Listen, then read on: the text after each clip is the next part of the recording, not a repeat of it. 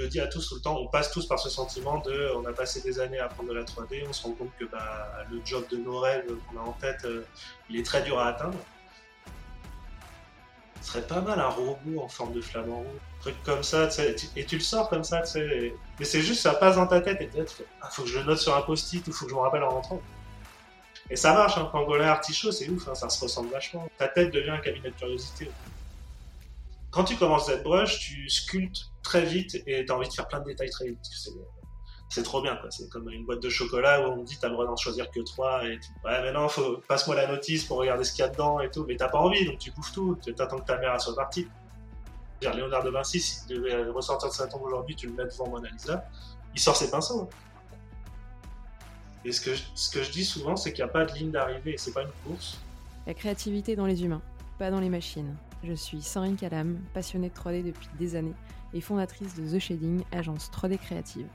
Avec Gizmo, je vous propose de partir à la rencontre de celles et ceux qui font tous les jours la 3D, l'animation, les VFX et tout ce qui touche à l'image en général. Bonne écoute.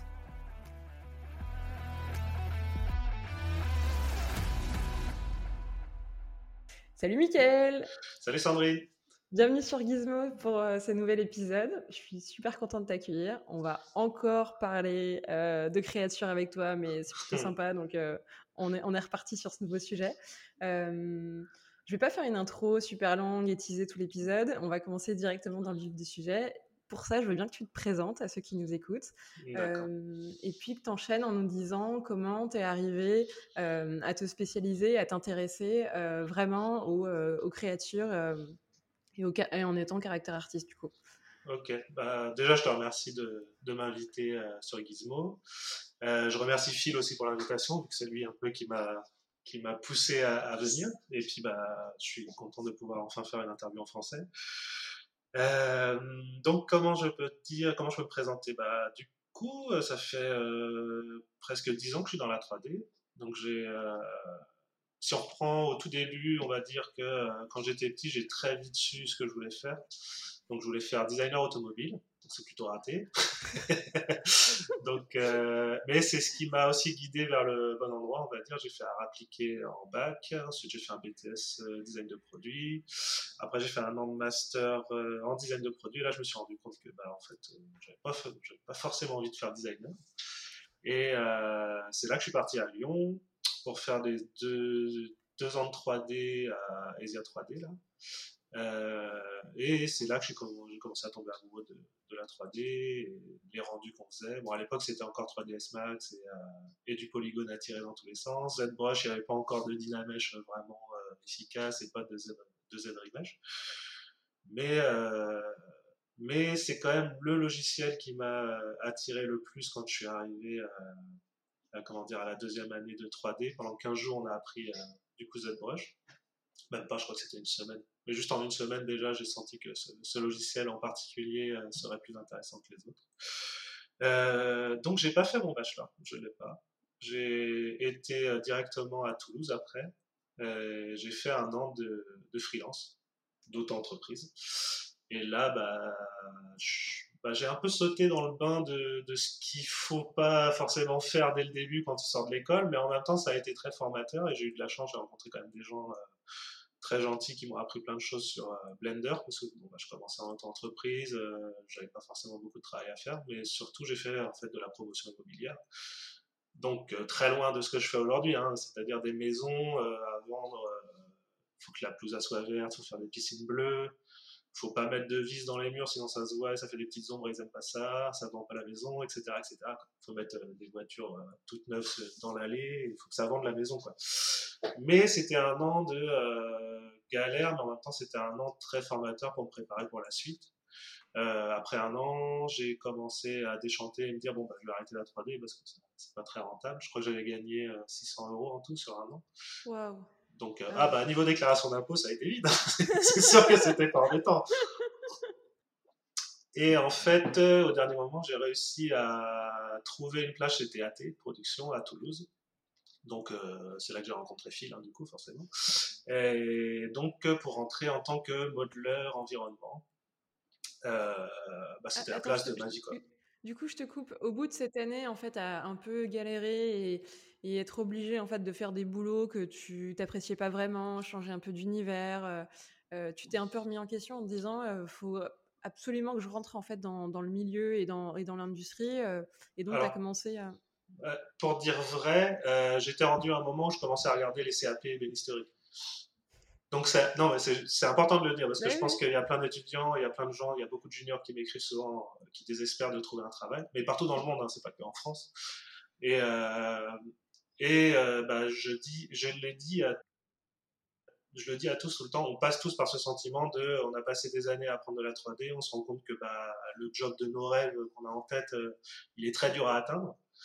Euh, mais en gros, c'est la deuxième fois que ça m'arrivait. Moi, si tu veux, designer automobile, j'ai arrêté parce qu'il y avait trop de gens qui voulaient le faire et qu'il y a très peu de place. Et encore pire que la 3D, un designer automobile, il y en a un principal et quelques-uns autour qui dessinent les poignées, les machins et les trucs. Bon, après, euh, je pense que c'est pas impossible. Hein, si tu, faut, s'accrocher à ses rêves et le faire. Mais donc, ouais, j'étais arrivé à un moment où je me suis dit, bon, bah non, moi, j'ai pas fait, pas appris la 3D pour faire des maisons pendant. Euh, là, j'étais rendu à faire des lunettes à la fin, retoucher des lunettes sur Photoshop et, euh, ouais, faire une maison ici, ici et là de temps en temps pour 100 balles. Euh, à un moment, c'était plus possible, quoi.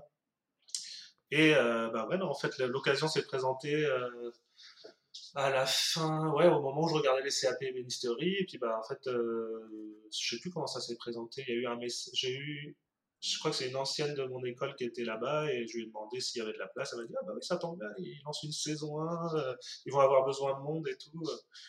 Et puis bah là, je me suis dit Bon, bah c'est parti, je fais ma démo reel que j'avais pas refait depuis longtemps. J'ai rouvert After Effects, euh, c'était juste, c'était juste une misère pas possible, mais bon, bah j'ai modélisé plein de trucs très vite. Euh, j'ai fait un bonsaï dans un pot de fleurs, j'ai fait, je sais plus ce que j'ai fait, j'ai fait une lampe, un machin, un truc, un crâne. Et puis j'ai tout envoyé, ça a plu, et puis bon, bah là j'ai eu ma, mon, bah, ma, mon petit premier ticket pour commencer à monter, à continuer de monter l'escalier, quoi. Et, euh, et c'est les deux trucs importants, en fait. Euh, l'école, ça t'apprend bah, les bases de la 3D, ton, tes outils, euh, ce qui va te servir à faire la 3D, ce qui va te servir à, t'exprimer via ces outils. Et la deuxième marche qui est super importante, c'est quand tu rentres justement dans un travail, parce qu'en fait, tous les gens qui sont là autour de toi, euh, bah, tu te rends compte que c'est un travail d'équipe et qu'en gros, là, euh, sous la main, potentiellement, tu as n'importe qui qui peut te répondre. Donc, tu peux pas bloquer. En fait. Si tu bloques, tu dis, oh, putain, c'est, c'est quoi ça, euh, le bouton machin pour faire ça? Ah bah, c'est ça. Et là, ça te change la vie parce que si on te donne une solution à un truc qui t'a déjà embêté pendant, pendant des mois ou des années, là, du jour au lendemain, quelqu'un qui te dit, mais t'as juste à faire ça, ça et ça. Et le ça, ça et ça, tu le retiens à tout jamais parce que tu sais que ça va te changer la vie. Et là, en l'espace de, je peux même dire en semaine, en l'espace de semaines, voire un mois, un truc comme ça, bah là, la courbe de progression, elle remonte avec toute l'équipe qui est autour de toi, qui travaille. Bon, bah là, c'était de, la 3D et de l'environnement, mais juste ça, bah, on avait euh, bah, du 3ds Max et du, euh, et du ZBrush un petit peu. Et là, ZBrush, du coup, j'en avais parlé tout à l'heure. À l'école, euh, je savais que c'était un truc qui, m'attirait. Et là, bah, ZBrush, on s'en servait pour faire un peu de surfacing parce qu'on n'était pas encore sur Substance, ça n'existait pas. Euh, enfin, dans le pipeline, il n'y avait pas Substance. Mais du coup, il y avait beaucoup de surfacing à faire et c'est là que j'ai commencé à dire Ah, bah, en fait, ZBrush, je commence à connaître un peu mieux les menus, je commence à connaître un peu mieux les brushes, les machins, des trucs comme ça. Et, euh, et ouais, la courbe de progression, elle est énorme, quoi. Et du coup, euh, TAT, je suis resté euh, 7 ans là-bas. Donc, j'ai commencé en tant que junior modeler, environnement donc à faire des bambous, des cailloux, des paniers, des trucs comme ça. Quoi.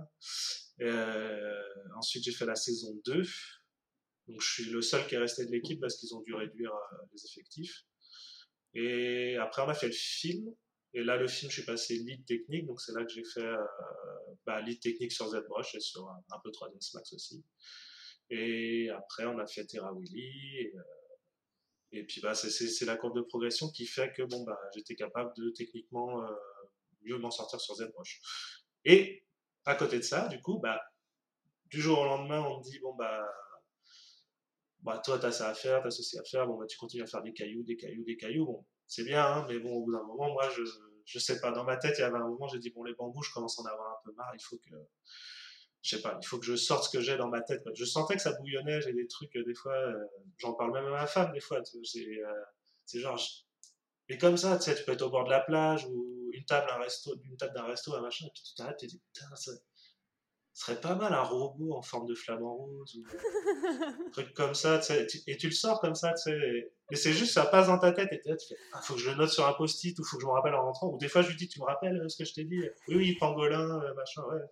Et ça marche, hein, pangolin artichaut, c'est ouf, hein, ça se ressemble vachement. Mais c'est des trucs comme ça, tu sais, des...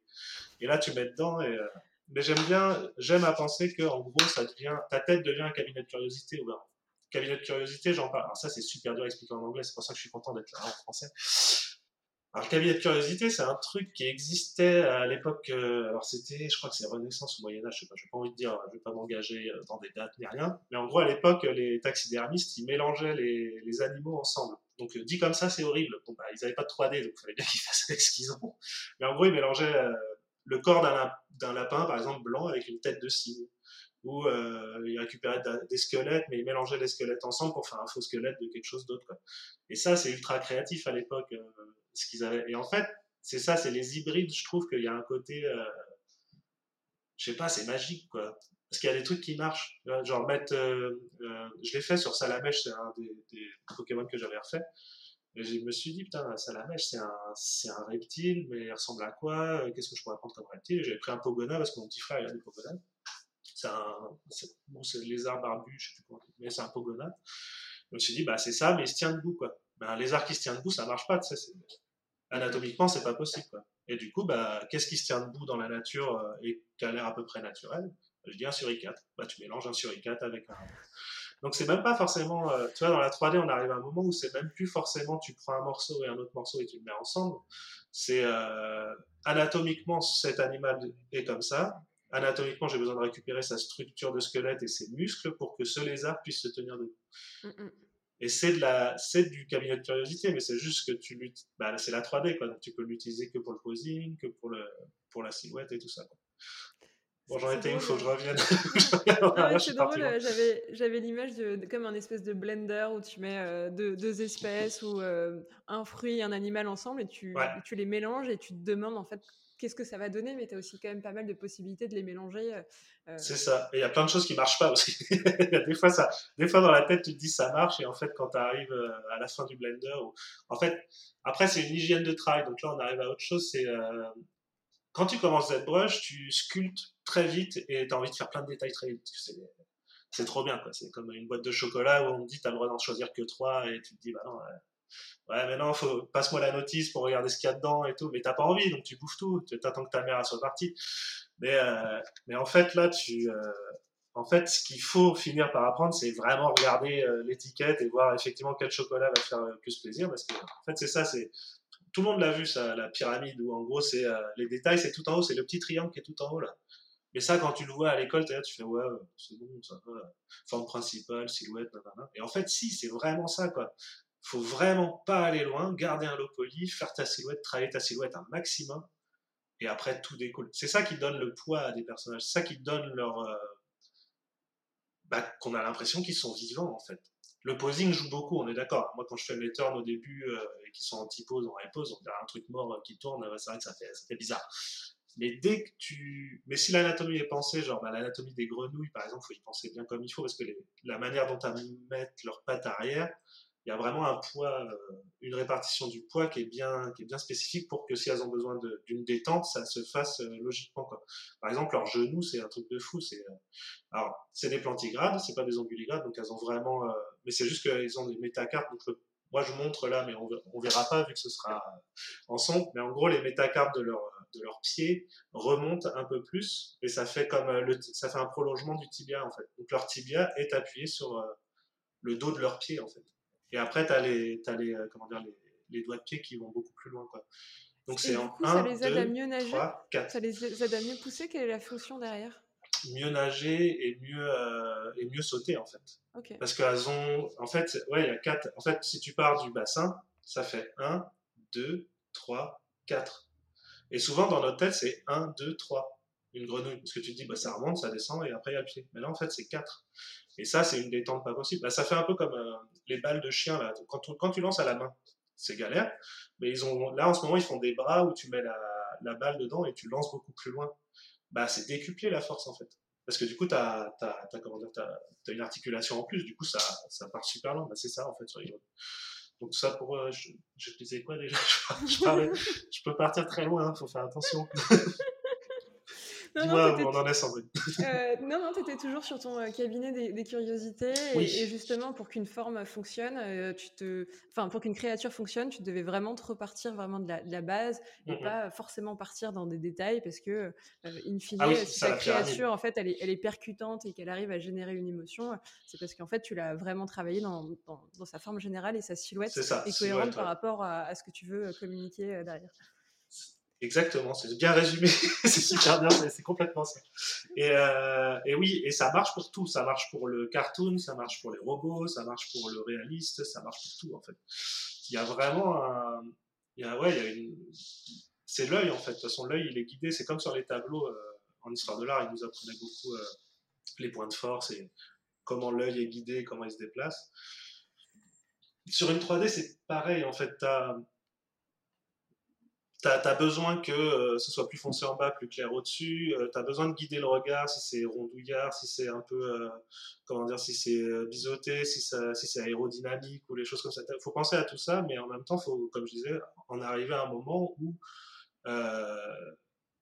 si, tu si tu le mets vraiment en silhouette et en posing, tu sens le poids du personnage et ce poids-là, c'est le c'est l'impression de vie en fait. Je sais pas comment dire. T'as l'impression que c'est vivant. Si t'as l'impression que c'est vivant, les gens ils vont se dire ah mais ce truc a l'air vivant euh, alors qu'il est pas vivant. La seule manière de le rendre vivant, c'est de faire une figurine. C'est ça que j'aime bien, c'est sortir parce que là on est quand même rendu à une époque où euh, où tu peux avoir euh, où tu peux avoir bon ça je sais qu'ils le verront pas mais où tu peux avoir ton truc qui devient qui, qui est à la taille que tu pensais genre un axolote ça a une taille bien spécifique là et tu, tu le fais cartoon tu le mets en pause et on est arrivé à une époque où tu peux même le faire sortir en impression 3D et voir dans tes mains ton truc là qui est, presque vivant en fait. ça c'est fou quoi, c'est vraiment fou. Et tu sens que bon bah c'est le posing aussi qui fait que ça marche. Et tu sens une dynamique en fait. Non, puis c'est aussi l'aboutissement en fait d'un, d'un, art qui est travaillé mais juste numériquement ou quelque part la, frustration c'est d'en avoir seulement une image. Là, tu en as quelque part un objet physique et d'une et d'une pensée, d'une idée. Euh, tu as vraiment la traduction euh, euh, dans tes mains en fait de cette idée et, et et je pense que le résultat est assez kiffant et, je trouve que tu brises la barrière de l'écran où des fois tu as vraiment envie de vouloir le saisir et, tu gardes cette frustration de bah, c'est juste numérique. c'est ça, ouais, ça reste numérique, c'est ça. Et, c'était dans ta tête, c'est ce que tu as dit, c'est ça, c'était dans ma tête quoi. Et là, c'est là c'est posé sur mon bureau et c'est fou quoi tu te dis c'est incroyable de, de, pouvoir arriver jusque là quoi et je trouve ça magique donc d'ailleurs ça fait que en fait c'est pour ça que on a parlé de bon bah j'ai fait de la modélisation pour les maisons, après j'ai fait modélisation environnement et euh, j'étais arrivé, je suis revenu, euh, je suis revenu au point où on en était après. Euh, et du coup, à la fin de l'environnement, j'ai commencé à faire des personnages aussi pour TAT. Et en fait, en parallèle, vu que j'avais commencé à apprendre des voix, j'ai commencé à faire du freelance en fait, mais du vrai freelance cette fois-ci. Donc c'est-à-dire que c'est plus les entreprises qui commençaient à m'appeler pour faire des des personnages.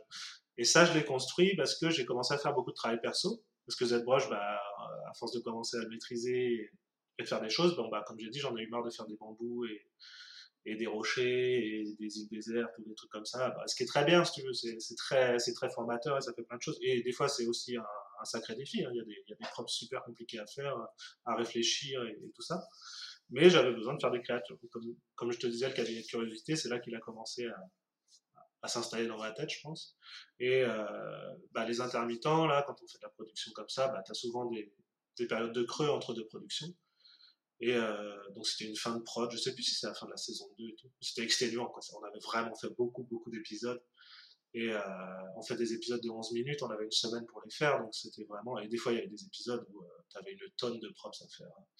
Mais bon, du coup, tu arrives en vacances enfin, quoi, et tu te dis, et contrairement à beaucoup où ils disent, bon, bah, moi, je, je fais plus de 3D pendant, pendant tant de temps, machin et tout, et moi, je dis, mais non, au contraire, moi, c'est parti, là, ça y est, je, je sais pas, hein, c'est quoi ce déclic. Les gens, ils ont demandé, mais, et au contraire, en fait, je, depuis ce moment-là, donc je pense c'est après la saison 1 ou après la saison 2, je sais plus. Et depuis ce moment-là, j'ai jamais arrêté, quoi. C'est-à-dire que maintenant, en fait, dès que j'ai du temps, je fais un travail perso euh, que j'ai dans ma tête et que je fais. Et euh, à cette époque-là, j'ai commencé à faire du coup beaucoup de personnages tout seul. Et, euh, et ouais, une chose en entraînant une autre, j'ai commencé à faire du travail en freelance, donc ça peut être pour les jeux vidéo, ça peut être, euh, j'ai fait une couverture pour Gallimard, j'ai fait, euh, il y a un peu de tout qui rentre, quoi. Et en fait, tu deviens plasticien, finalement, de la 3D. En gros, moi, dans ma tête, euh, je suis devenu modeleur environnement et très vite, je me suis dit, bon, bah, je serai modeleur environnement, élite, et puis, bon, bah, c'est tout, quoi. Et en fait, le déclic qui a fait que j'ai commencé à faire beaucoup de travail personnel, donc c'est là, j'appuie bien sur le fait que le travail personnel, c'est, c'est la meilleure carte de visite qu'on puisse avoir, en fait. Parce que logiquement, si tu fais du travail personnel, tu le fais pour toi, tu fais ce que tu aimes et tu fais ce que tu as envie de faire. Donc les gens, après, ils vont venir te voir et te demander de faire les choses pour eux parce qu'ils ont bien aimé ce que tu as fait. Quoi. Et plus tu en fais, plus tu vas avoir potentiellement des gens euh, intéressés. Et puis bah, après, bon, bah, il y a les réseaux sociaux et tout ça, bien sûr, mais il faut avancer vers. Euh, il faut montrer ce que tu aimes faire pour pouvoir travailler sur ce que tu aimes faire. Et, puis tu affines aussi et tu trouves aussi plus précisément ce que tu aimes faire et tu déconstruis aussi un petit peu euh, peut-être des styles que tu as pris euh, à force de faire des productions mais qui ne sont pas vraiment toi. Oui, Et ce que je trouve intéressant dans ton ArtStation, c'est que tu n'as pas eu ce complexe que beaucoup ont au début de Ah non, mais j'ai peur de poster, c'est pas ah, terrible, c'est pas abouti, machin. Et en fait, on, on voit en fait toute l'évolution que tu as eue toutes ces dernières années, euh, des premiers boulots où euh, clairement tu commentes euh, l'exo que tu t'es un peu imposé, à savoir la durée ou la base, le sketch, de quoi tu étais parti. et tu postes le résultat. Et le résultat, bah, bah, il est bon, moins bon. ouais, c'est ça, il est là. Mais, et puis il faut le voir en plus, parce que c'est important de, de, voir ce que tu as fait avant pour mieux voir où tu en es. Parce que c'est ça. Mais, ouais. mais oui, il faut pas avoir peur. Bah, ça, c'est la maladie de l'artiste. Hein. J'ai l'impression qu'il y en a qui sont là. Euh, ouais, je sais pas, j'ai pas envie de poster. Euh, enfin, c'est pas fini, quoi. Mais c'est pas, c'est jamais fini. Moi, je dis tout le temps un truc. Alors, j'aime pas dire ça parce qu'il y en a tout le temps qui disent, ah, tu compares à Léonard de Vinci. Non, ne compare pas. Mais je veux dire, Léonard de Vinci, s'il devait ressortir de sa tombe aujourd'hui, tu le mets devant Mona Lisa, il sort ses pinceaux. Hein. Il sort ses pinceaux, il la retouche. Il se fera engueuler en plus alors que c'est son tableau, mais le pire c'est qu'il la retoucherait, c'est sûr. N'importe quel peintre, il arrive dessus. C'est jamais fini c'est juste présentable. Il faut juste qu'à un moment, tu te dis, bon, bah, j'arrête, c'est présentable. Bon, après, faut pas non plus donner des work in progress euh, comme travaux finaux, on est d'accord, mais je veux dire, c'est juste que, c'est juste que oui, ça peut être infini, quoi. Il y, a, des travaux. Et puis, il y a des travaux qui peuvent être plus longs. Moi, il y a des travaux, je sais que ça me prendra beaucoup. Genre, les robots, je sais que souvent, c'est un travail que je commence à côté et que je fais petit à petit parce que ça peut être très long à faire sans ZBrush. Et il y a des trucs qui marchent un peu moins bien, il faut trouver le bon truc qui s'encastre dans le bon truc. Du coup, c'est un travail long des fois, je fais un travail moyen qui va prendre un peu, on va dire deux semaines, et un qui est vraiment super court, ça peut prendre moins d'une semaine, où il y a juste à, aller très vite. Mais après, voilà, il faut tout commencer, il faut jamais s'arrêter et, poster et continuer comme ça. Et puis surtout pas se retourner et continuer comme ça. Se retourner de temps en temps pour regarder euh, la progression qu'on a faite et qu'on a faite et, euh, euh, puis bah, continuer à avancer en fait. Et puis au bout d'un moment, comme comme je dis tout le temps aux juniors, il y a beaucoup de juniors qui me demandent et tout. Euh, bah, qu'est-ce qu'il faut faire? Donc, il faut faire du travail perso, beaucoup. Euh, c'est important de faire du travail perso pour montrer, comme je disais, sa carte de visite. Et, euh, et ce, que je, ce que je dis souvent, c'est qu'il n'y a pas de ligne d'arrivée, c'est pas une course. Il y a beaucoup de. En fait, dans la 3D, il y a plein de gens qui, bah, qui sont comme nous. On part de l'école, on commence à apprendre, on fait travail perso, on monte, on monte, on monte. Mais en haut, si tu veux, c'est pas il y a un côté fame un peu avec la 3D, les artistes. Il y a des artistes qui commencent à être très connus et tout.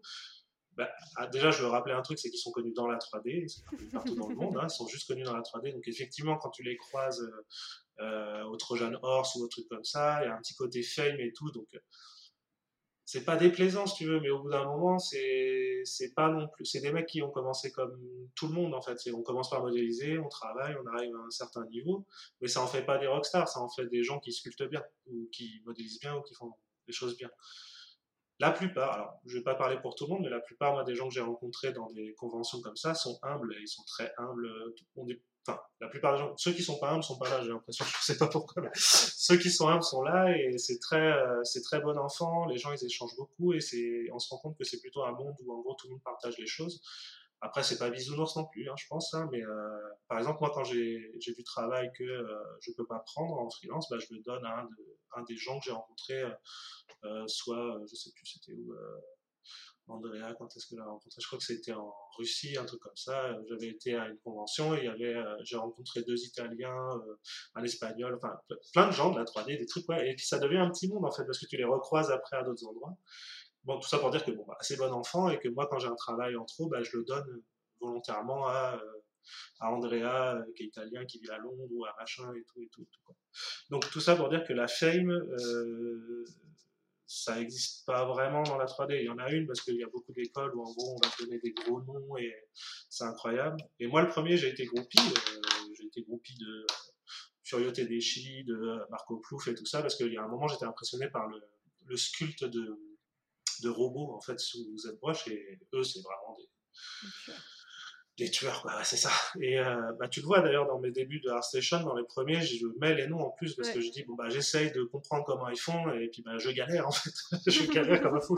Et il y a mon ordinateur qui est en train de rendre l'âme parce que je suis arrivé, euh, mon bras est trop lourd, ou tel truc est trop lourd, ou tel machin est trop lourd. Quoi. Et, euh, et un jour, bah, je l'ai rencontré, Charlotte Tedeschi et Marco, je l'ai rencontré aussi. Et puis, bah, ouais, bah, c'est des gens comme comme toi et moi, comme n'importe qui. Et puis bah, on a bu une bière et c'était très bien. Et en fait, bah, je suis passé de groupie à pote et on se rend compte que bah, en fait, ces gens-là, c'est nous en fait. Et potentiellement, là, les gens qui sortent de l'école ou les juniors, bah, ce qu'ils vont atteindre, c'est pas de la femme, ce qu'ils vont atteindre, c'est de la connaissance. Mais tout, du coup, pour revenir à ce que je disais au début, c'est que c'est pas une course en fait. Et il n'y a pas de ligne d'arrivée parce que moi aujourd'hui, j'apprends encore. Euh, et j'apprendrai jusqu'à la fin de ma vie, je pense. Et surtout, j'ai plein de trucs. J'ai pas assez d'une journée pour faire tous mes trucs et j'aurai jamais assez de ma vie pour faire tout ce que j'ai à faire. C'est ça qu'il faut atteindre, on va dire. Si on peut dire qu'il y a une ligne d'arrivée, ce serait ça. Mais n'en est pas une parce que du coup, il faut continuer. Donc, en gros, euh, pour les créatifs, ceux qui sont vraiment créatifs, ceux qui n'ont pas envie juste d'être dans une boîte et faire leur, euh, le côté technique et, que ça leur va, hein, il y a des. De toute façon, pour moi, il y a deux types de de, de profession 3D, on va dire qu'il y a des gens qui vont être très techniques, ils vont aimer le côté technique, avoir un peu de créativité, mais être très technique, et ça leur va.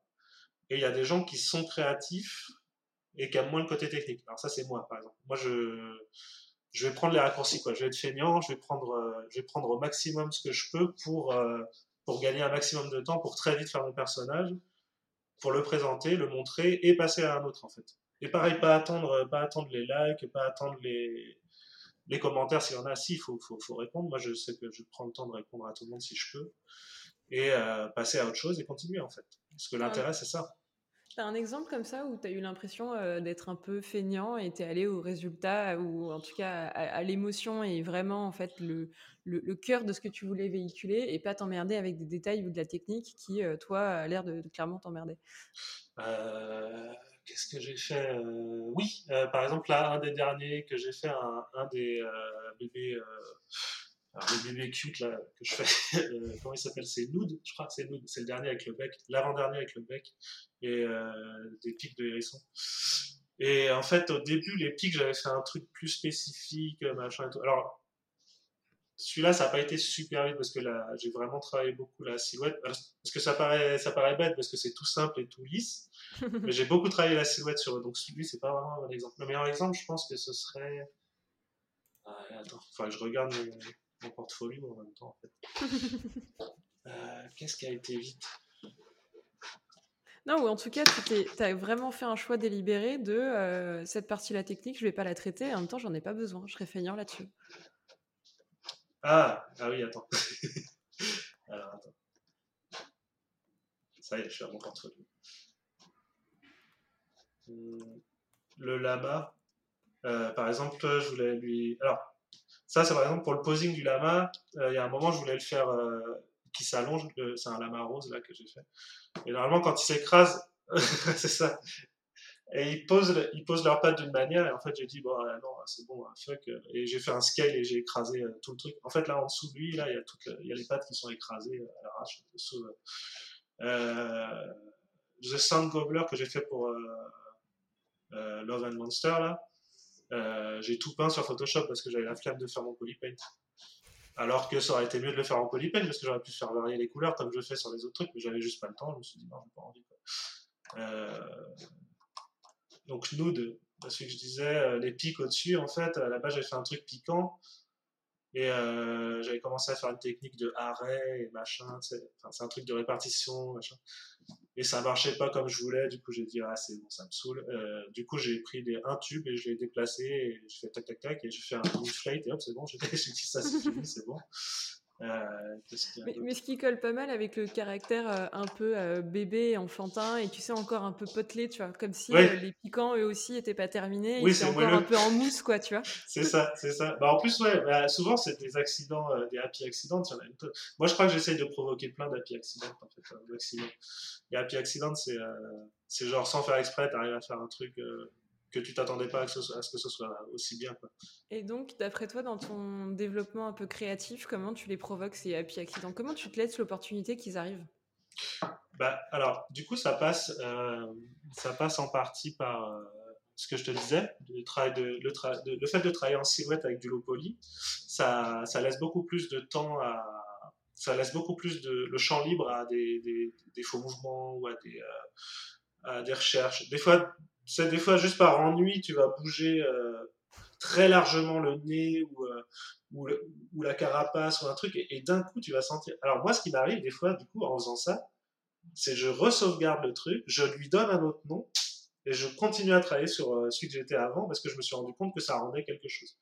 Après, il y a des fichiers qui sont perdus dans les fichiers euh, que j'ai jamais retrouvés, hein, que j'oublie. Des fois, je retombe dessus des années après et je me dis, ah, mais oui, j'avais fait ça. Et après, je repars dessus. Mais, bon. mais oui, il y a ce côté-là de laisser le champ. En fait, plus tu vas rentrer dans du détail, déjà, moins tu vas, tu vas pouvoir te créer des occasions de, de pouvoir avoir des happy accidents euh, sur, du, sur, du, sur la silhouette ou sur la forme, déjà. Après, sur les détails des happy accidents, c'est rare d'en avoir quand même. En général, tu es déjà en train de faire du surfacing ou des choses comme ça. Donc c'est vraiment plus dans le concepting et dans la forme que tu vas pouvoir, euh, tu vas pouvoir avoir ça, quoi. plus à mon avis. Après c'est moi comme ça, mais après c'est aussi, euh, comme je disais, hein, des fois c'est juste des idées toutes bêtes. Euh, tu modélises très vite ce que tu as dans ta tête. ce que je disais tout à l'heure, les artichauts et les pangolins, ça se ressemble. Alors oui, mais bon bah du coup bah, ça sert à rien de les mélanger parce que du coup si tu mets des trucs d'artichaut sur un pangolin, bah, ça fait un pangolin en fait. Donc il faudrait mieux prendre la forme d'un artichaut, lui donner donc à un moment, oui, ça se ressemble, mais c'est c'est pas parce que ça se ressemble qu'il faut le faire en fait. Et le pangolin, du coup, il est sur mon alors mon idée de pangolin artichaut, il est sur mon ArtStation, c'est devenu le pangolin robot en fait. Et pareil, j'ai eu tellement la flemme de faire euh, de, de, voir euh, en fait alors à la base, le pangolin. Bon, j'étais dans la voiture avec euh, avec ma femme et je lui ai dit d'un coup comme ça, je lui ai dit putain un pangolin ça ressemble vachement à l'artichaut, mais on pourrait changer les feuilles. Et à la base c'est ce que je voulais faire, je voulais faire plein de plantes grasses et euh, changer les feuilles, mettre des plantes grasses différentes. Et, en fait résultat bah c'était cool, mais dans ma tête c'était mieux et en 3D ça marchait moins bien. Sauf que j'avais bien travaillé la forme cartoon, donc c'était très, euh, enfin le pangolin c'est ultra dynamique, hein, c'est ouf. Et en fait le côté cartoon euh, ultra lisse que j'avais bien préparé était vraiment. Euh, enfin, au bout d'un moment, je me suis dit, putain, en fait, ça pourrait être vraiment intéressant de, de le faire en robot, en fait. Et c'est là que je suis parti sur le robot, j'ai commencé à découper et mettre des trucs dessus. Quoi. Donc ça, c'est un petit accident. tellement la forme est parfaite et en fait, euh, tu as l'impression que c'est euh, ça, une ligne qui est sortie d'une usine. Et, ouais, c'est ça, c'est industrialisable. tellement lisse. Mm. tu t'es dit, je vais plutôt partir sur, partir sur le côté mécanique et non naturel où tu te sentais que ça. C'est ça je suis parti à l'opposé de l'idée. Ouais. Bah, c'est un happy accident en fait. C'est bon, bah j'y arrive pas. Et après, bah, des fois, il faut s'avouer vaincu. Hein. Des fois, dans ta tête, c'est bien. Et, euh, et, puis, bah, en le faisant, tu te rends compte que ça marche pas. Mais c'est pas forcément acheté à la poubelle tout de suite. Euh, le happy accident, il est là. C'en est un. Après, il est pas rapide, mais c'en est un qui fait que bon, bah, tu arrives à, dire bon, bah, ça peut, ça peut être autre chose. quoi. Mm, mm. Mais c'est aussi parce que tu te laisses la liberté de, un moment, bah, te rendre compte et accepter que euh, ton mauvais choix ou ton idée n'était pas si ouf que ça. et que tu peux en avoir des bien meilleurs. Euh, ouais, c'est ça, et que c'est matière à travailler. Quoi. Et j'ai un exemple, justement, je disais Andrea Campo, là, donc euh, Phil, Phil, il était là, à ce moment-là, on était à Francfort, et il a fait un cours sur comment il travaille. Il fait beaucoup de concepts. Et ce mec-là, il a débloqué un truc aussi sur ZBrush, donc ça faisait longtemps que j'étais sur ZBrush, et il a débloqué un truc pour moi et pour plein de gens qui étaient dans la salle, c'est lui, il part euh, sur ZBrush, il écoute de la musique, il se met une musique qu'il aime bien, et il fait pas de contrôle Z. Il mm. part, mais vraiment en live et tout. Et il y en a deux travaux que j'ai fait, ça s'appelle Kian Poetry, du coup, j'ai fait exprès parce que son nom de famille, c'est Kianpo. Et euh, j'ai fait, alors je sais plus c'était quoi, des espèces de papillons un peu bizarres avec du SSS et un espèce de loup orchidée. Euh. Alors c'est très bizarre parce que c'est très, on dirait de la chair un peu, enfin c'est un peu horreur c'est un peu bizarre. ils sont chelous, mais, franchement, en tant que, justement, pour casser le côté technique, casser le côté euh, contrôle Z, euh, polish, machin, tout ça, Là, en gros, tu te dis, bon, bah, j'écoute ma musique, je me mon truc, je sais que quoi qu'il arrive, en fait, je fais ce que je veux, et, quand il nous avait montré, c'est vrai, il tire vraiment sur les polygones, il fait un dynamage, ça fait des trous partout, et il garde, en fait. Et il voit ça, il est vraiment plasticien, comme un plasticien, quoi. Il, il a vraiment le côté... Euh... Mais lui, c'est le pire de tous, quoi. C'est vraiment, il donne de la matière. La matière de ZBrush, pour lui, c'est de la pâte à modeler, quoi. Il va tirer, c'est un peu comme... Euh comme les, les gommes mie-de-pain, à force de, tirer, ça, ça, ça, fait des filaments et tout. Bah, il fait ça avec ZBrush. Et ça, tant que tu penses pas, tu le fais pas, quoi. Et ce mec-là le fait, et il a, mais de, plein d'autres manières, en fait. Et je trouve c'est ça, c'est qu'il faut un œil aussi pour casser un peu tes outils. Enfin, je veux dire, euh, si tu veux enfoncer un clou dans un mur, tu as le droit d'utiliser le, ton tournevis, tu le retournes et tu tapes, et ça marche. Bah, c'est un peu ça qu'il fait. S'il doit, doit enfoncer un clou, il va pas forcément prendre le marteau. Et c'est ça qu'il faut aussi apprendre aussi, à mon avis, parce que les écoles, ce qu'il y a, c'est qu'on apprend très techniquement tout, comment faut faire, bien le faire, et, euh, comment faut exporter tel truc, faut pas que ce soit lourd, faut que ce soit machin, qu'on est tellement bridé dans tout ça, qu'on a des œillères, et qu'on voit pas en fait qu'il y a un monde géant devant nous de, euh, bah, en fait, on peut faire ce qu'on veut avec, quoi. Et puis on a le droit de se tromper surtout. Et puis, bah, personne ne nous demande de résultats à la fin, quoi. Il y en a un, tant mieux, il y en a pas, c'est pas grave, quoi moi, il y a plein de dossiers remplis de trucs que je montrerai jamais ou que j'ai supprimés parce que bon, bah voilà quoi. Après, j'essaye un maximum quand même de montrer, c'est important, je trouve, et c'est ça que j'essaie d'apprendre en postant tout le temps mes trucs. C'est euh, il faut montrer, il faut explorer, il faut essayer et il faut pas attendre des likes quoi. C'est alors il y en a plein qui disent bah ouais c'est facile maintenant t'as plein de gens qui te suivent et qui mettent des likes. Mais oui mais au début il y en avait pas. Et, et puis bah c'est pas ce que je cherche. C'est juste que bah j'arrête pas parce que j'ai envie de continuer. Et puis bah c'est constructif aussi. Les gens sont constructifs et ils vont commenter. Des fois ils vont me dire euh, tu devrais essayer ça ou machin. il y a des bonnes idées. Moi, il y a pas longtemps, il y a, une, ancienne pote qui me suit qui m'a dit bah tiens, euh, pour les petits les petits trucs que tu fais, ce serait bien que tu fasses euh, en partant d'un cochon d'Inde c'est vrai que j'avais jamais pensé, je pas pensé, mais je vais peut-être faire un cochon d'Inde. Mais je vais pas faire de palme, donc il faut que je pense à comment faire un cochon d'Inde, un cochon, un cochon d'Inde sans poil et le mélanger avec quoi. Donc je, vais sûrement essayer. mais j'en ai d'autres, hein, j'ai des trucs notés partout, euh, des animaux en me disant bon bah ça, ça pourrait être sympa. Genre, je voulais faire un colibri dragon. Euh, il y a plein de, y a des trucs partout, dans tous les sens, quoi. Et puis c'est ça, il faut y aller. Mais, mais aussi, tu es très euh, à l'écoute de tes nouvelles idées. C'est-à-dire que dès que tu as une idée qui te vient, comparé à plein de gens qui n'ont pas tendance à les noter ou à les consigner quelque part pour le jour. Tout le temps. Qu'est-ce que tu dis? Elles sont bonnes tout le temps. Pas pour moi, hein, je dis pour tout le monde. C'est ça que les gens ils comprennent pas, c'est qu'il faut se dire qu'elles sont bonnes. Oui, oui, et puis en fait, se les garder, et finalement, ça mûrit, et, pas en fait euh, oublier, parce qu'en fait, on va dormir, et le lendemain matin, on s'en souvient plus forcément, et, euh, c'est bête, parce que c'est cette source de, matière qui, derrière toi, te donne du rebond et des nouvelles idées pour en perpétuellement avoir des idées pour faire des travaux perso, et créer, et continuer. Euh, tout en me disant il faut que ce cochon d'Inde je le mixe et, puis tu auras peut-être l'idée dans, un mois quand de nouveau ça va faire tilt mais parce que euh, c'est toujours en train de processer euh, derrière. Bah ouais c'est ça c'est que ça c'est, en, travail on va voir ce que ça donnera. Mais ça se trouve ce sera pas un cochon d'Inde tout de suite ce sera peut-être ce sera peut-être plus tard mais mais ouais c'est ça c'est qui c'est c'est ça perpétuel je trouve c'est bien ce que tu as dit c'est ça c'est que je sais jamais ce qui va arriver derrière. Souvent sur mon station je, je vois le dernier truc que j'ai fait et, tout le temps dans la tête je me dis un peu comme dans euh, How I Met Your Mother, là, tu donnes rendez-vous à ton toi du futur. Euh. Bah, j'aime bien ce côté-là de euh, toi du futur, donc il y aura d'ici là peut-être deux ou trois travaux en plus. Qu'est-ce que tu vas faire tiens? Et je sais pas, des fois, tu sais, je, je sais pas sur quoi je vais me lancer. Bon, là, je suis en train de faire un Monsieur Poisson, un nouveau Monsieur Poisson. C'est un truc que je fais, c'est une ligne que j'aime bien faire. Là, je fais des, je prends des poissons exotiques et je les mets en humain en fait. Au début, je faisais que les bustes et depuis, j'ai fait Monsieur Silurus, c'est un silure en fait. Je l'ai mis debout sur une couverture de Time Magazine là où j'ai mis euh, de Swamp Thing à Best Hope for Humanity. Donc il y a des petits messages en même temps, mais je donne pas d'histoire, je laisse les gens croire euh, ce qu'ils veulent avec cette histoire-là. Et là, je fais Monsieur Muren, là, en ce moment. Alors pareil, on m'a dit qu'il faudrait faire des Madame Poisson. Alors normalement c'était Madame Muren, mais quand j'ai vu la tronche que ça lui fait, j'ai mis Monsieur parce que j'avais honte un peu de mettre Madame. ah bah une Muren, c'est pas, c'est pas cool, quoi. Enfin, je même si à souris, je pense qu'il n'y a pas moyen. Quoi. Donc j'ai remis monsieur et j'essaie de trouver un poisson un peu plus euh, féminin, mais c'est galère. Il y en a un qui a une bouche là, bizarre, mais bon, c'est bon, ça c'est pareil. Mais c'est pareil, c'est des, des, lignes. J'aime voir ça comme des lignes de, de travaux. Euh. Il y a une ligne directrice en fait. Je trouve que les bustes de poissons, alors par exemple, comme je disais, les likes et tout ça, bah, ça tout le monde n'aime pas trop. C'est vraiment un truc où tout le monde n'a pas adhéré. Mais, mais j'aime bien, vraiment, j'adore les poissons, je sais pas pourquoi. J'aime bien les poissons. Je trouve que c'est une des c'est une des, des, comment dire, des espèces sur Terre qui a une variété incroyable de formes et de et d'adaptation de, sur plein de choses. Quoi. Des fois, ils ont des becs, des fois, ils ont des chicots, des fois, il n'y a pas de chicots, des fois, il y a machin, il y a un truc.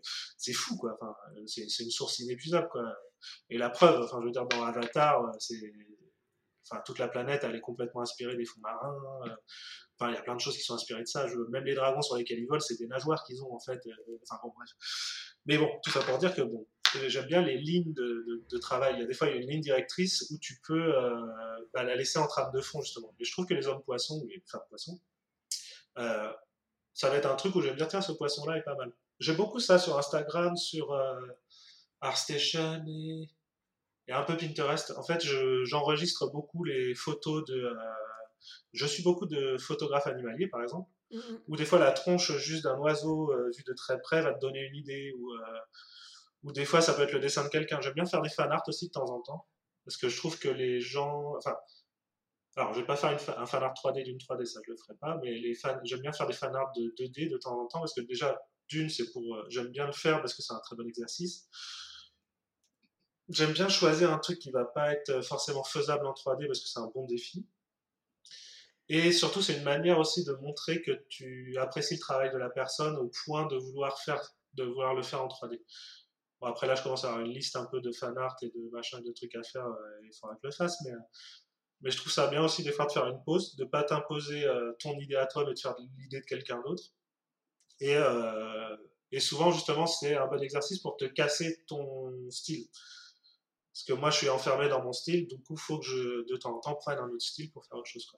Et ça revient sur le début en fait de ta réponse où tu expliquais comment tu justement tu cassais un peu de ces patterns-là euh, en mmh. essayant de voir comment les autres euh, bossaient et pas rester dans la même manière de travailler avec les mêmes outils. Mais euh, ton exemple justement du marteau avec le tournevis où en explorant d'autres pistes, tu arrives à avoir d'autres idées, mais c'est pas seulement valable sur les outils, mais aussi sur les idées créatives. Mmh quand tu rentre un peu dans les univers justement de gens qui t'inspirent et que tu aimes, euh, bah, tu sors un peu de, ton univers, ou en tout cas tu le développes, parce qu'au final tu le ramènes quand même un petit peu toi dans ton, dans ton style. Mais ouais, tu, ça. trouves une passerelle un petit peu entre les deux et, euh, un mmh langage en fait euh, dans cette traduction qui bah, te correspond beaucoup plus dans ce fan art. C'est quoi un fan art qui est faisable ou non faisable en 3D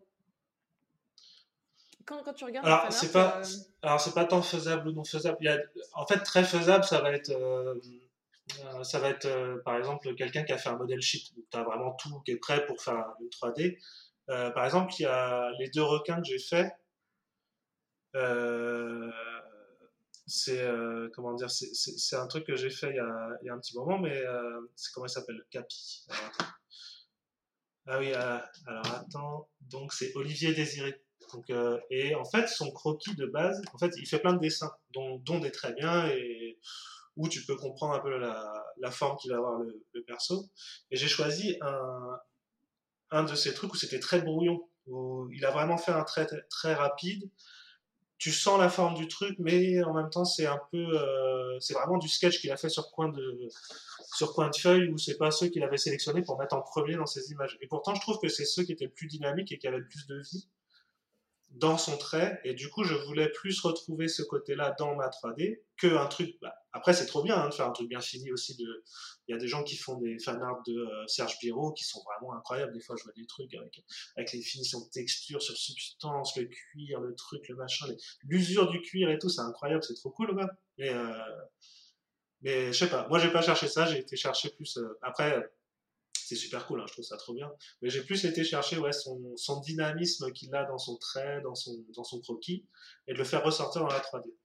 Et il était super content en plus, et j'étais content. Je, montre toujours avant aussi de poster, enfin, par respect, parce que je me dis, bon, bah, ça se trouve, il aime pas, ou il a pas envie, euh, il ou elle d'ailleurs, hein, je dis tout le temps il, c'est aussi. Euh, et, et, et, du coup, je montre avant, et euh, bon, souvent ça fait plaisir, parce que bon, bah, je sais pas, moi je serais content. Moi je suis content aussi quand on me refait des dessins des 3D que j'ai fait aussi, ça, arrive aussi.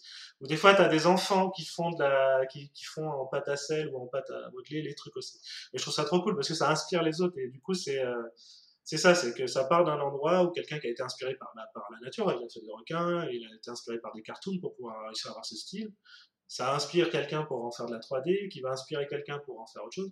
Et j'ai vu après, il y a des élèves qui ont fait exactement bah, les requins que j'ai fait de Olivier Désiré Et il y a des élèves, je sais plus c'est quelle école, ils ont tous refait le, requin en exercice. Euh, c'est ça, je trouve que c'est. Je sais pas, ça partage quoi. C'est plus un fan art en fait, ça devient un, ça devient un partage de, de, de, savoir et de créativité. Et euh, puis bah, tout le monde s'y essaye quoi. Et puis, euh, c'est trop cool quoi. Puis bah, ça donne.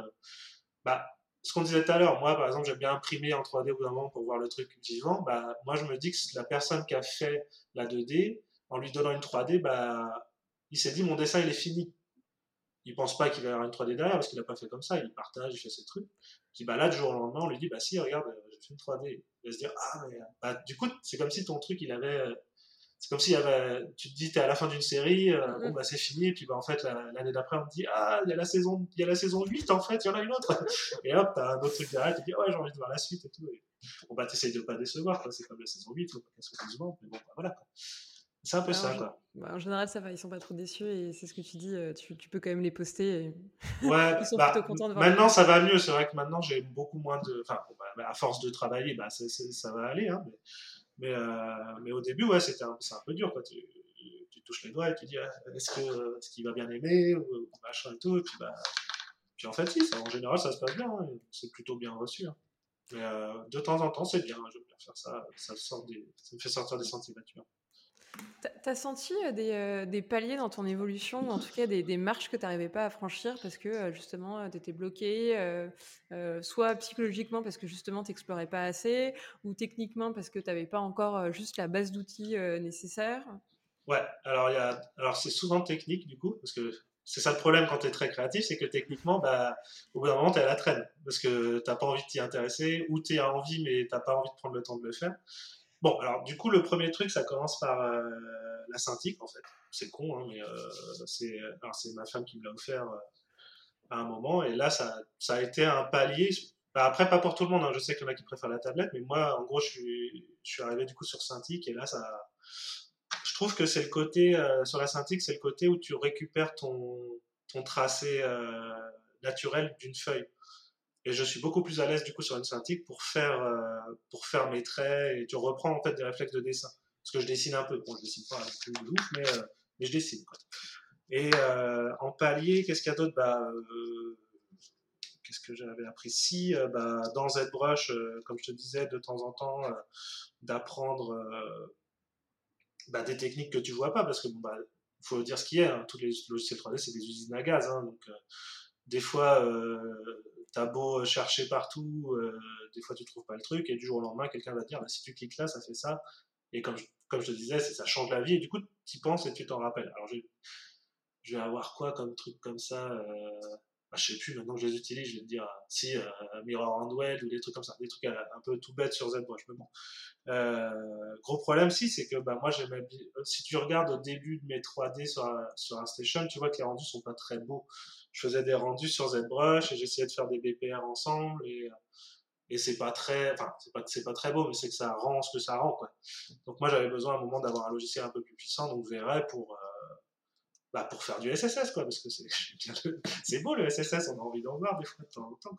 Ou avoir un côté un peu plus mécanique, donc je vais sur Keyshot, donc j'ai appris Keyshot, euh, j'ai regardé, euh, alors c'était qui? C'était James W. Kane, alors lui c'est un super sculpteur et un super euh, un super mec d'ailleurs. Et il fait tous ses rendus sur, sur Keyshot et il fait des rendus assez incroyables avec très peu. Alors ce qui est bien sur Keyshot, c'est que tout, ça se met dedans. T'as pas besoin de faire de retopo, de machin, de truc. Et tu mets un matériau dessus, tu mets de lumière et hop, c'est joli. Et ça, c'est trop cool. Donc ça, c'est exactement ce que je cherche. Et verrez, moi, le problème, c'est que bon, bah, j'ai bah, j'ai un peu séché, hein, on va dire, les classes. Donc, euh, bah, j'ai demandé aux copains en rendu euh, de me préparer des scènes de, light. Et puis, bah, du coup, bah, je, je vais sur ZBrush. Alors, pareil, hein, je suis aussi feignant sur, euh, sur ça, c'est que ZBrush fait mon polypaint. Les UV, je les fais automatiquement dans ZBrush. Ensuite, je fais une décimation qui garde les UV et je l'envoie au plus lourd possible pour pas avoir besoin de faire de displacement sur mon 3ds Max. Donc c'est pour ça que j'ai changé de PC et passé avec un peu plus de RAM. Mais, euh, mais en gros, j'ai fait au plus lourd, c'est-à-dire qu'à la limite possible qu'il puisse, euh, qu'il puisse y avoir sur 3ds Max. Et après, je fais mon rendu VRL avec mon set de light qui est tout prêt et, et c'est parti quoi, en avant. Mais voilà, bon, bah, si on me dit demain règle une, une, scène de light sur VRL, je vais dire je sais pas. je, sais foutre les lights, hein, mettre les trucs, faire un background et tout ça, je pense, mais après les réglages de comment c'est fait et tout ça, je sais pas si j'arrive assez bien. C'est de la fainéantise, mais bon. Mais quelque part, tu t'en fous un peu, ou en tout cas aujourd'hui, tu n'es plus bloqué par ça pour euh, justement t'éclater, présenter tes persos. Donc, tu as juste appris euh, le nécessaire euh, pour pouvoir les mettre en lumière, pour pouvoir les texturer. Mais, et c'est ce qui suffit à faire. Mmh. C'est ça. C'est Et puis, bah, c'est ce qui suffit à. Bah, je montre ça. Je montre... En fait, ce que je veux faire, c'est dire bah, regardez, j'ai sculpté ça et je l'ai mis en pause. Voilà. Mais bah, si tu le montres sans faire de rendu, les gens ils vont passer à côté, ils vont pas regarder. Quoi. Donc il faut que ce soit un peu appealing. Quoi. Et le fait de les rendre appealing et machin, bah, les gens euh, sur LinkedIn, sur ArtStation et Instagram, c'est à peu près là que j'ai le plus d'offres euh, d'embauche, on va dire, pour du freelance. Bah, ils voient et ils disent bah, je veux ça dans tel style. Donc ils prennent un de tes trucs, ils disent bah, ce style-là, mais pour tel truc, est-ce que tu penses que tu peux le faire? Ouais, ouais, bah je peux, donc c'est parti. Quoi. Et là tu fais la même chose et c'est reparti. Quoi. Et ouais, c'est ça, quoi. Euh, tu as pas mal décrit à la fois tes séries, les différents styles auxquels tu te confrontais, le côté très cartoon et en même temps très mécanique, les blenders que tu fais. Mmh il y a, d'autres comme ça exercices que, tu t'imposes pour encore apprendre et développer ta créativité? Euh, en fait, je fais beaucoup de jardinage. Ça, c'est un truc que j'aime bien. Et j'aime bien réussir à voir des choses dans la nature et réussir à les retransmettre dans ce que je, sculpte. Alors, je fais, Ça se voit pas tout de suite. Alors, c'est bizarre euh, de le dire comme, dit comme ça, c'est bizarre, mais euh, en fait, j'aime bien observer des choses dans la nature des formes qu'il y a qui sont, comment dire, je sais pas comment dire, qui donnent envie de sculpter mais ça veut pas dire que je vais sculpter. Donc ça, c'est un exercice que je fais. Euh, c'est pas un exercice vraiment, mais je préfère le dire parce que c'est vraiment un truc que je fais souvent. Euh, j'aime bien jardiner. Euh, un côté comme ça. Euh, Qu'est-ce que j'aime bien faire Oui, bah, les lignes que je fais. Bah, je sais pas. Je dirais que là, ça fait un petit moment qu'il faudrait que je, je, change justement et que j'ajoute peut-être un outil ou quelque chose qui vienne un peu casser tout ça parce que là, ouais, je tourne un peu sur trois trucs. Mais ce que j'aime bien, justement, comme tu as dit, il y a cartoon, robot, un peu réaliste, un peu moins réaliste, un peu plus horreur des fois. Mm. Euh, je fais de la réinterprétation de Pokémon, ça c'était un truc que j'ai commencé à faire il y a un moment et j'en ai fait pas mal. Euh, réinterprétation du Tortue Ninja, mais ouais, bon, c'est des exercices euh, que j'ai quand même beaucoup fait à un moment, mais là je pense qu'un prochain truc qu'il faut que je fasse, c'est intégrer substance dans, dans ce que je fais. Parce que c'est vraiment un truc qui me bah, qui compléterait mon. Parce que là, en gros, ouais, je polypaint, hein, c'est tout. Les gens, ils me demandent, des fois, ils demandent, ils disent, mais t'as fait sur quoi ton truc euh? Et en fait, euh, et en fait, euh, bah, ils sont déçus de la réponse et tu leur dis c'est sur Polypaint. C'est Polypaint est rendu, voilà, c'est ça. Et je pense que Substance, malgré tout, pourrait m'apporter des choses, bah, ne serait-ce que pour, je sais pas, apporter un peu plus à aux edges, faire ressortir des choses, euh, changer les matériaux. Ça, je pense que ça apporterait pas mal de choses. Mm, mm. Oui, ou sur des côtés, euh, sur des créatures qui sont un peu plus complexes, où, j'en vois un euh, où tu l'avais justement mis une, un visage de poisson avec, un, avec un chapeau et des épaulettes. tu aurais envie que c'est ça, il y ait un peu plus de, de différence entre les matières et que ça ressorte et que. Bah, parce qu'il y a tellement de détails quelque part, ça invite à en mettre encore plus de détails, y compris dans, dans, les matières pour lui donner encore plus de vie euh, et, qu'on se perde à l'observer euh, au-delà d'avoir ce coup de cœur de putain, il est beau, euh, d'aller et de, et de, vraiment kiffer dans, dans, tout, dans tous les moindres détails. Et, aujourd'hui, oui, il y a un peu cette petite frustration où il, il, reste un peu naïf dans, dans ces textures. Ouais, c'est ça.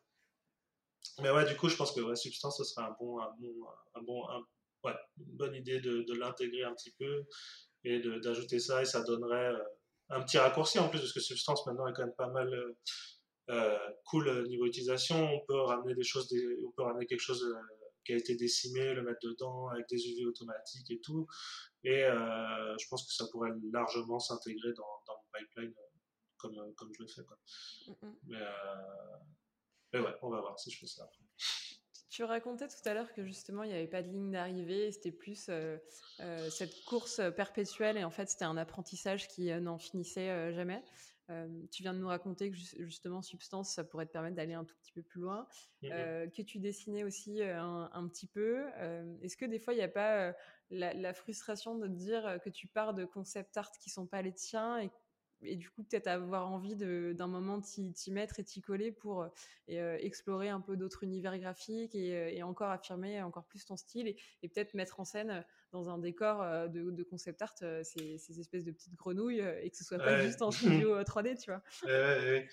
mais, mais ouais, du coup, alors le dessin j'en fais, mais c'est vraiment pas. Bah, en fait, à la base, c'est ce que je faisais beaucoup. J'ai beaucoup dessiné quand j'étais euh, jeune. Et euh, j'avoue que ZBrush, ça a un peu pris le dessus de, tout. Et je, fais le concept directement dans ZBrush maintenant. Mais oui, effectivement, je suis, vraiment, vraiment attiré par tout ce qui est matte painting. Et, euh, je, suis impressionné par. Alors, ah, je vais pas dire le nom. Dilonglu, Dilonglu, mais bon, Enfin, bref. Euh, et je suis vraiment impressionné par les lumières et comment ils le font, euh, comment ils font le. Assise Jessica aussi. Elle a, fait. a fait euh, bah, elle a travaillé sur Spider-Verse et, avec son copain. Alors, comment il s'appelle? Je vais pas dire son copain. Je te le dirai plus tard. Bref, eux deux, ils ont travaillé sur les décors. ils ont travaillé sur les décors de Spider-Verse et c'est impressionnant le travail de lumière et tout ça. Et ça, justement, ouais, la 2D, j'aimerais bien m'y mettre, mais en fait, le problème qui revient tout le temps, c'est j'ai on n'a pas le temps. Mais en fait, si, il faut se donner le temps, on est d'accord. Mais moi, en fait, je me donne trop de temps sur euh, de sculpter parce que j'ai envie de sculpter du coup ce qu'il y a dans la tête. Mais c'est vrai qu'il faut que je prenne des pauses pour euh, pour euh, bah, pour peut-être intégrer d'autres choses dedans, comme tu as dit. Mais effectivement, hein, il y aurait ça. Mais après, j'ai envie d'apprendre la céramique aussi. Hein, tu sais, j'ai envie de faire de... C'est un truc que je veux faire depuis longtemps, mais ça prend du temps. Tu vois, faire une formation de céramiste, ça prend, ça prend mais ça, c'est vraiment un truc que je voudrais faire parce que je trouve que c'est un truc que j'ai beaucoup, dit dans des interviews en anglais. Ça, c'est que je trouve que l'étape, alors euh, ça va pas répondre direct à ta question, je suis désolé, mais l'étape d'après euh, l'impression 3D, je trouve que c'est de redonner de la noblesse dans les matériaux à ta sculpture. Parce que le gros problème, c'est qu'on part de, on part d'une idée. Donc ça, c'est noble, hein, on va dire. Parce que ça, ça, ça, ça n'a pas de matière, ça n'a rien, c'est juste de la matière grise. Quoi ça passe dans un ordinateur, on arrive à, la modeler d'une manière et on la sort en plastique. Donc, les pros de l'impression 3D vont dire oui, tu peux choisir d'autres matériaux, tu peux prendre du bois, du machin, des trucs. Alors oui, mais dans l'idée, moi, ce que j'aimerais bien, c'est que oui, on imprime en 3D, mais que ça, après, on puisse l'utiliser pour faire un moule et euh, mm. réussir à faire euh, ça en céramique et euh, le transformer, enfin, avoir quand même une part de, de modification par la cuisson, par par les réactions qu'il y a avec les couleurs, les machins et tout comme ça. Donc il y a un artiste qui fait ça, c'est Zilong Zhu. Je le dis super mal. Alors c'est Chu, c'est Zilong Chu.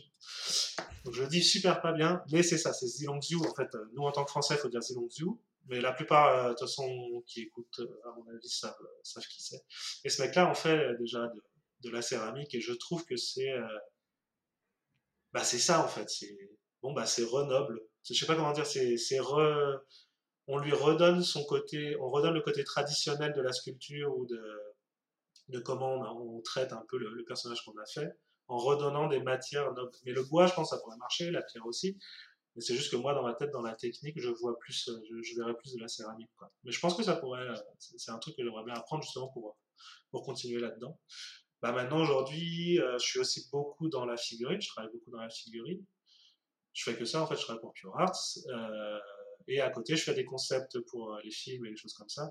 Donc moi, en travail perso, c'est pour ça que je te dis le temps, parce que très important aussi, c'est le temps euh, pour toi et pour ta femme et pour et pour bah, ta famille, parce que sinon, bah, après, t'as plus de famille, t'as plus rien. tu te réveilles un jour, t'es tout seul dans ton bureau, t'as plus rien. L'appart est vide, il y a un petit souci. Il fallait peut-être se réveiller avant. Donc, voilà, ça, c'est, super dur à apprendre, ça, parce que, parce que ça, dévore le temps et il te dévore, hein, c'est comme euh, jouer à la PC. Pareil, plein de gens me disent tout le temps, ah, t'as joué au dernier jeu? Non, je regarde les cinématiques, mais j'ai pas de console. Je le fais pas, c'est pas possible, ça, ça dévore un, temps pas possible. Donc, euh, j'ai même pas de Game Boy. J'en avais avant, j'ai même pas de Game Boy, quoi. Et, c'est pour ça que je dis, ça prend un temps fou et que, bah, tu peux avoir un désir de, d'apprendre, genre Photoshop ou, euh, Procreate, j'aimerais bien pousser le truc euh, pour apprendre à faire, comme Sylvain Sarai, par exemple. Sylvain Sarai, il a un talent fou dans, bah lui, par exemple, tu pourrais l'inviter, je sais pas, il va falloir voir aussi, mais bref. Il y, a, plein de gens, il y a plein de gens qui sont inspirants. Et justement, moi, voir ces gens qui font des trucs 2D et tout ça, bah, souvent, la première chose que je vais faire, c'est pas ouvrir Procreate ou Photoshop, c'est je vais, je vais ouvrir ZBrush et me mettre à sculpter, quoi. Bon, je retombe dans des travers, effectivement, bah, parce qu'au bout d'un moment, on a envie de sculpter des choses, il y a des machins qui passent par la tête, mais comme je te dis, c'est plus le, bah, la gestion du temps. C'est pas le manque de temps, c'est la gestion du temps. C'est qu'il faut accepter à un moment peut-être de dire euh, bon là je prends du temps pour moi, euh, j'ai envie d'apprendre autre chose. Quoi. Ce qui va être le cas pour Substance si j'ai envie de l'apprendre. même si j'ai déjà fait une formation et tout, je sens que je vais devoir réapprendre quand même parce que ça s'entretient, c'est comme tout. C'est comme un instrument. Beaucoup. Je, je, compare beaucoup aux instruments. Je trouve c'est ça les logiciels. Oui, euh, qu'il faut, qu'il faut pratiquer, mais derrière la mélodie que tu joues, euh, tu es très libre de, de jouer euh, celle que tu veux et dans le style, dans le répertoire. Et au final, un violon, il peut être dans tellement de styles musicaux différents. c'est ça. tu n'es pas obligé de faire que du classique. Exactement. et du coup, comment tu aujourd'hui tu mets la balance justement dans cet équilibre entre tes travails perso, le côté pro et ton, ton, équilibre de vie autour? Alors j'ai une femme qui est très supportive depuis le, depuis le début. Euh, et qui me donne d'ailleurs des idées. Euh, genre les bébés Tortues Ninja, c'est son idée, je, le dis, je le redis. c'est euh, bah, par exemple, en fait, alors comment je fais, je sais pas. Je pense que c'est une habitude que j'ai prise, donc je fais vraiment attention à regarder le temps que je passe, sans, chronométrer non plus, mais et aussi à échanger, aussi à en parler, en parler avec elle, et d'échanger aussi sur ce qu'elle fait elle elle est dans l'esthétique, elle travaille beaucoup les soins de visage et tout ça, et je m'y intéresse beaucoup, je vais m'intéresser, euh, voilà, à me parler des techniques de gua sha, de machin, de trucs, et je m'y intéresse aussi parce que c'est lié aussi, enfin, trouver des, de comment, enfin, si tu veux t'intéresser à l'univers, si, tu veux quelqu'un s'intéresse à ton univers, il faut aussi s'intéresser au sien, et en fait, c'est super lié parce que, en fait, elle a, vu qu'elle a travaillé sur le visage, elle a dû travailler l'anatomie et du coup, je, je l'ai aidé à trouver les muscles, les masséters, les machins pendant qu'elle faisait le soin. Ça, c'était super dur. J'ai dû subir des soins visage pendant, pendant très longtemps et tout, quoi. Mais en gros, s'intéresser aux deux univers et échanger dessus, ce qui fait que, euh, bah, que je, je, vais, je vais essayer d'être d'aussi bons conseils qu'elle va l'être pour moi pour la 3D. Donc moi dans l'esthétique, qu'elle pour elle dans la 3D. Ce qui marche, hein, parce que les Tortues Ninja, c'est juste, euh, on était en train de manger, on était encore au Canada à ce moment-là, et elle me dit, mais ça fait longtemps que t'as pas fait de Tortue Ninja et de trucs mignons. Et je me suis levé, j'ai été prendre un post-it, j'ai mis Tortue Ninja mignonne. Et. Et après, j'ai fait Tortue Ninja. C'est un truc comme ça, quoi. Et puis, bah, inversement, moi, sur, sur l'esthétique, bah, euh, bah, maintenant, moi, le matin, je mets de la crème. Avant, je le faisais pas, mais je sais qu'il faut pas le faire euh, comme ça, faut le faire comme ça et pas comme ça. C'est des choses qu'on.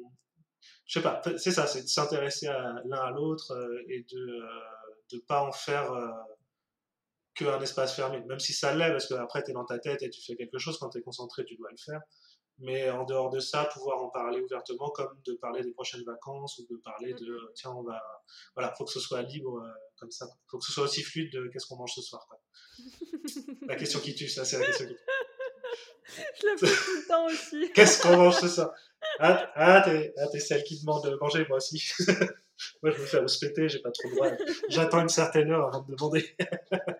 Ah, moi, parfois, c'est à 9h que je demande. Que moi, ah, ça va, ça va. Moi, à 18h30, je suis déjà en train de réfléchir. non, non, mais 9h du matin. Hein. Ah oui, d'accord. Ah oui, ah oui d'accord. Petit déj. Ok, ok, ok. Ok, ok. euh, mais du coup, euh, bah, en fait, c'est ce que, enfin, je rebondis sur ce que tu dis, à savoir euh, inclure en fait les gens autour de toi dans ce que tu fais. Euh, c'est les aider aussi à être beaucoup plus participatifs et mmh leur donner en fait accès à ton univers et donc bah ils ont les clés et ça va être beaucoup plus facile d'échanger là-dessus, mais aussi d'avoir des retours. Euh, je sais plus, on l'évoquait dans un des épisodes où euh, tous ces gens qui gravitent autour de nous, qui font pas de la 3D, c'est aussi les meilleurs critiques en fait, parce que euh, ils, sont pas. Ils pas de pincettes. Hein. Non. Il est moche. c'est moche, j'aime pas. C'est bien fait, hein, mais c'est moche.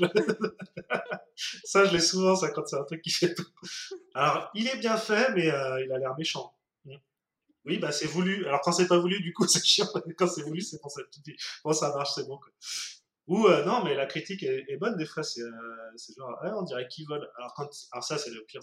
On dirait qu'ils volent. Ah là t'as pas le poids là, donc faut que tu fasses ton poids et que tu redonnes du poids à ton personnage. Ou bah alors la maman, faut pas, parce que maman, euh, moi ma mère, je poste un truc, elle fait à chaque fois, même, euh, même des fois je poste un truc de quelqu'un d'autre, elle va mettre, waouh, mais non, c'est pas moi maman, c'est pas le mien. Enfin bon, les mamans c'est en dernier, faut pas montrer trop tout le temps, euh, mais bref. mais oui, les gens qui gravitent autour de toi. Bon, après, il faut, dire ce qu'il y a. Quand tu es en 3D, tu as beaucoup de gens de la 3D qui gravitent autour de toi aussi. Mais pour revenir à, oui, intégrer les gens, il ne faut pas leur imposer forcément, parce qu'il y a des gens, ça les intéresse juste pas. Mais les gens qui s'intéressent un minimum, bah, faut pas sortir les gros mots de euh, vertex et tout le tralala, où ils vont rien comprendre, mais par contre parler un peu plus largement sur comment ça se passe. Ben, c'est un peu comme expliquer à ses grands-parents, en fait.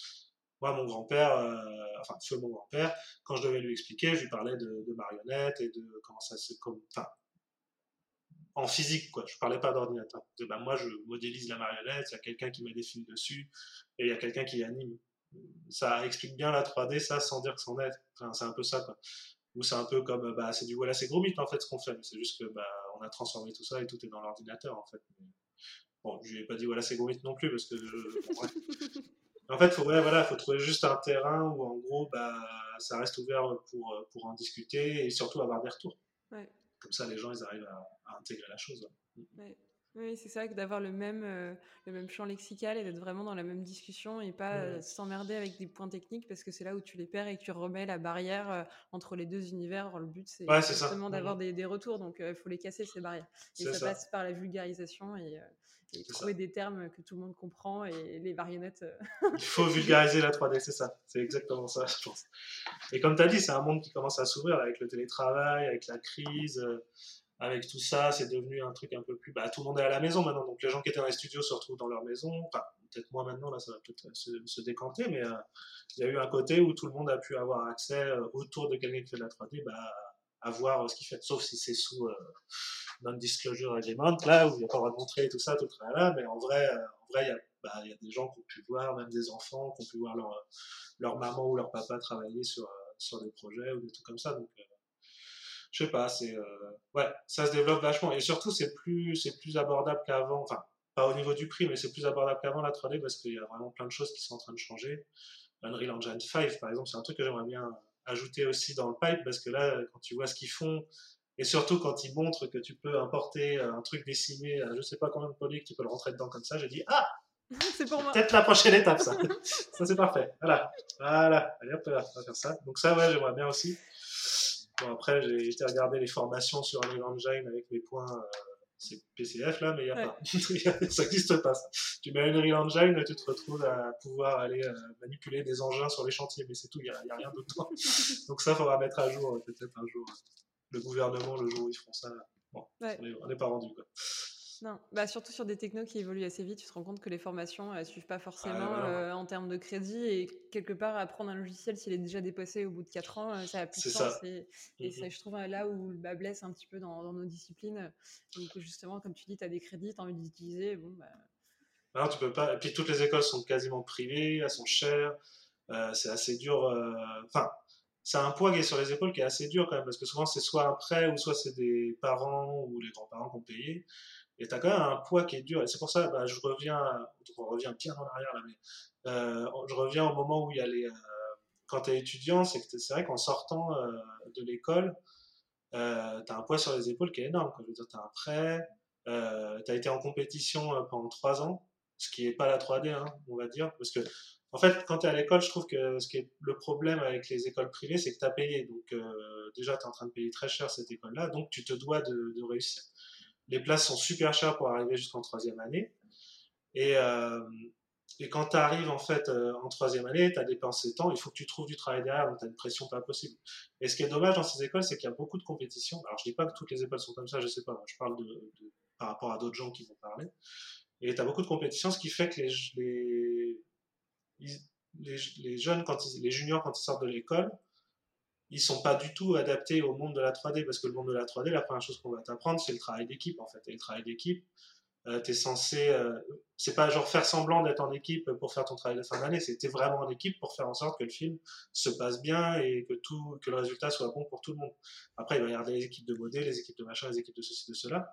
Mais en gros, c'est, euh, je sais pas, c'est vraiment, c'est vraiment dur de, euh, Enfin, je trouve que c'est dur avec une école privée, euh, autant d'argent et réussir à, rentrer dans un monde comme ça, euh, alors que ça pourrait se faire plus facilement peut-être s'il y avait des formations un peu plus ouvertes. Et comme tu as dit, ça évolue tellement vite. Mais je pense que ouais, euh, avoir un truc un peu plus public, ce serait pas mal. Ne serait-ce que pour préparer avant de faire une école spécialisée 3D, d'avoir juste les débuts de comment ça fonctionne. Nous, quand on est arrivé en première année, il y en a un qui avait déjà fait du Blender depuis un an ou deux. Bah, c'était le meilleur. Quoi. et il avait déjà de l'avance sur tout le monde. Après, ce qui il était super cool, il a partagé avec tout le monde et il a aidé pas mal, quoi. Mais si t'as pas un mec comme ça dans ta classe, euh, enfin, si t'en as un comme ça mais qui veut pas partager, bah, c'est foutu, quoi. Mm, mm, Lui, il va être euh, aux zénith et toi, tu seras en train de galérer avec ton, avec ton polygone, euh, en train d'essayer de, de, faire ce que tu peux, quoi. Mais bon. et donc pour toi, ça c'est une, c'est une marche en fait que les étudiants n'ont pas conscience quand ils sortent d'école, à savoir qu'on les a pas formés finalement à bosser en équipe, même si on leur demande de faire plein de films et plein de boulot, ils ont une vision très étriquée de ce que ce sera in fine en production? Bah, je pense qu'ils ont, ah, je pense qu'ils ont le, après, je ne veux pas parler pour toutes les écoles et pour toutes les équipes et tout ça, parce que je pense qu'il y, en a, il y en a et ça fonctionne et ça marche très bien. Je, pense juste que c'est plus dur d'avoir l'esprit d'équipe, euh, je veux dire sincèrement, avec un poids de, de, crédit sur le dos et un, un devoir de résultat euh, auprès de ta banque ou auprès de tes parents. Enfin, je veux dire, c'est ça en fait. Euh, c'est vrai que c'est plus compliqué. Quand tu arrives dans une boîte et que tu es payé, c'est vachement plus simple d'avoir un état d'esprit d'équipe.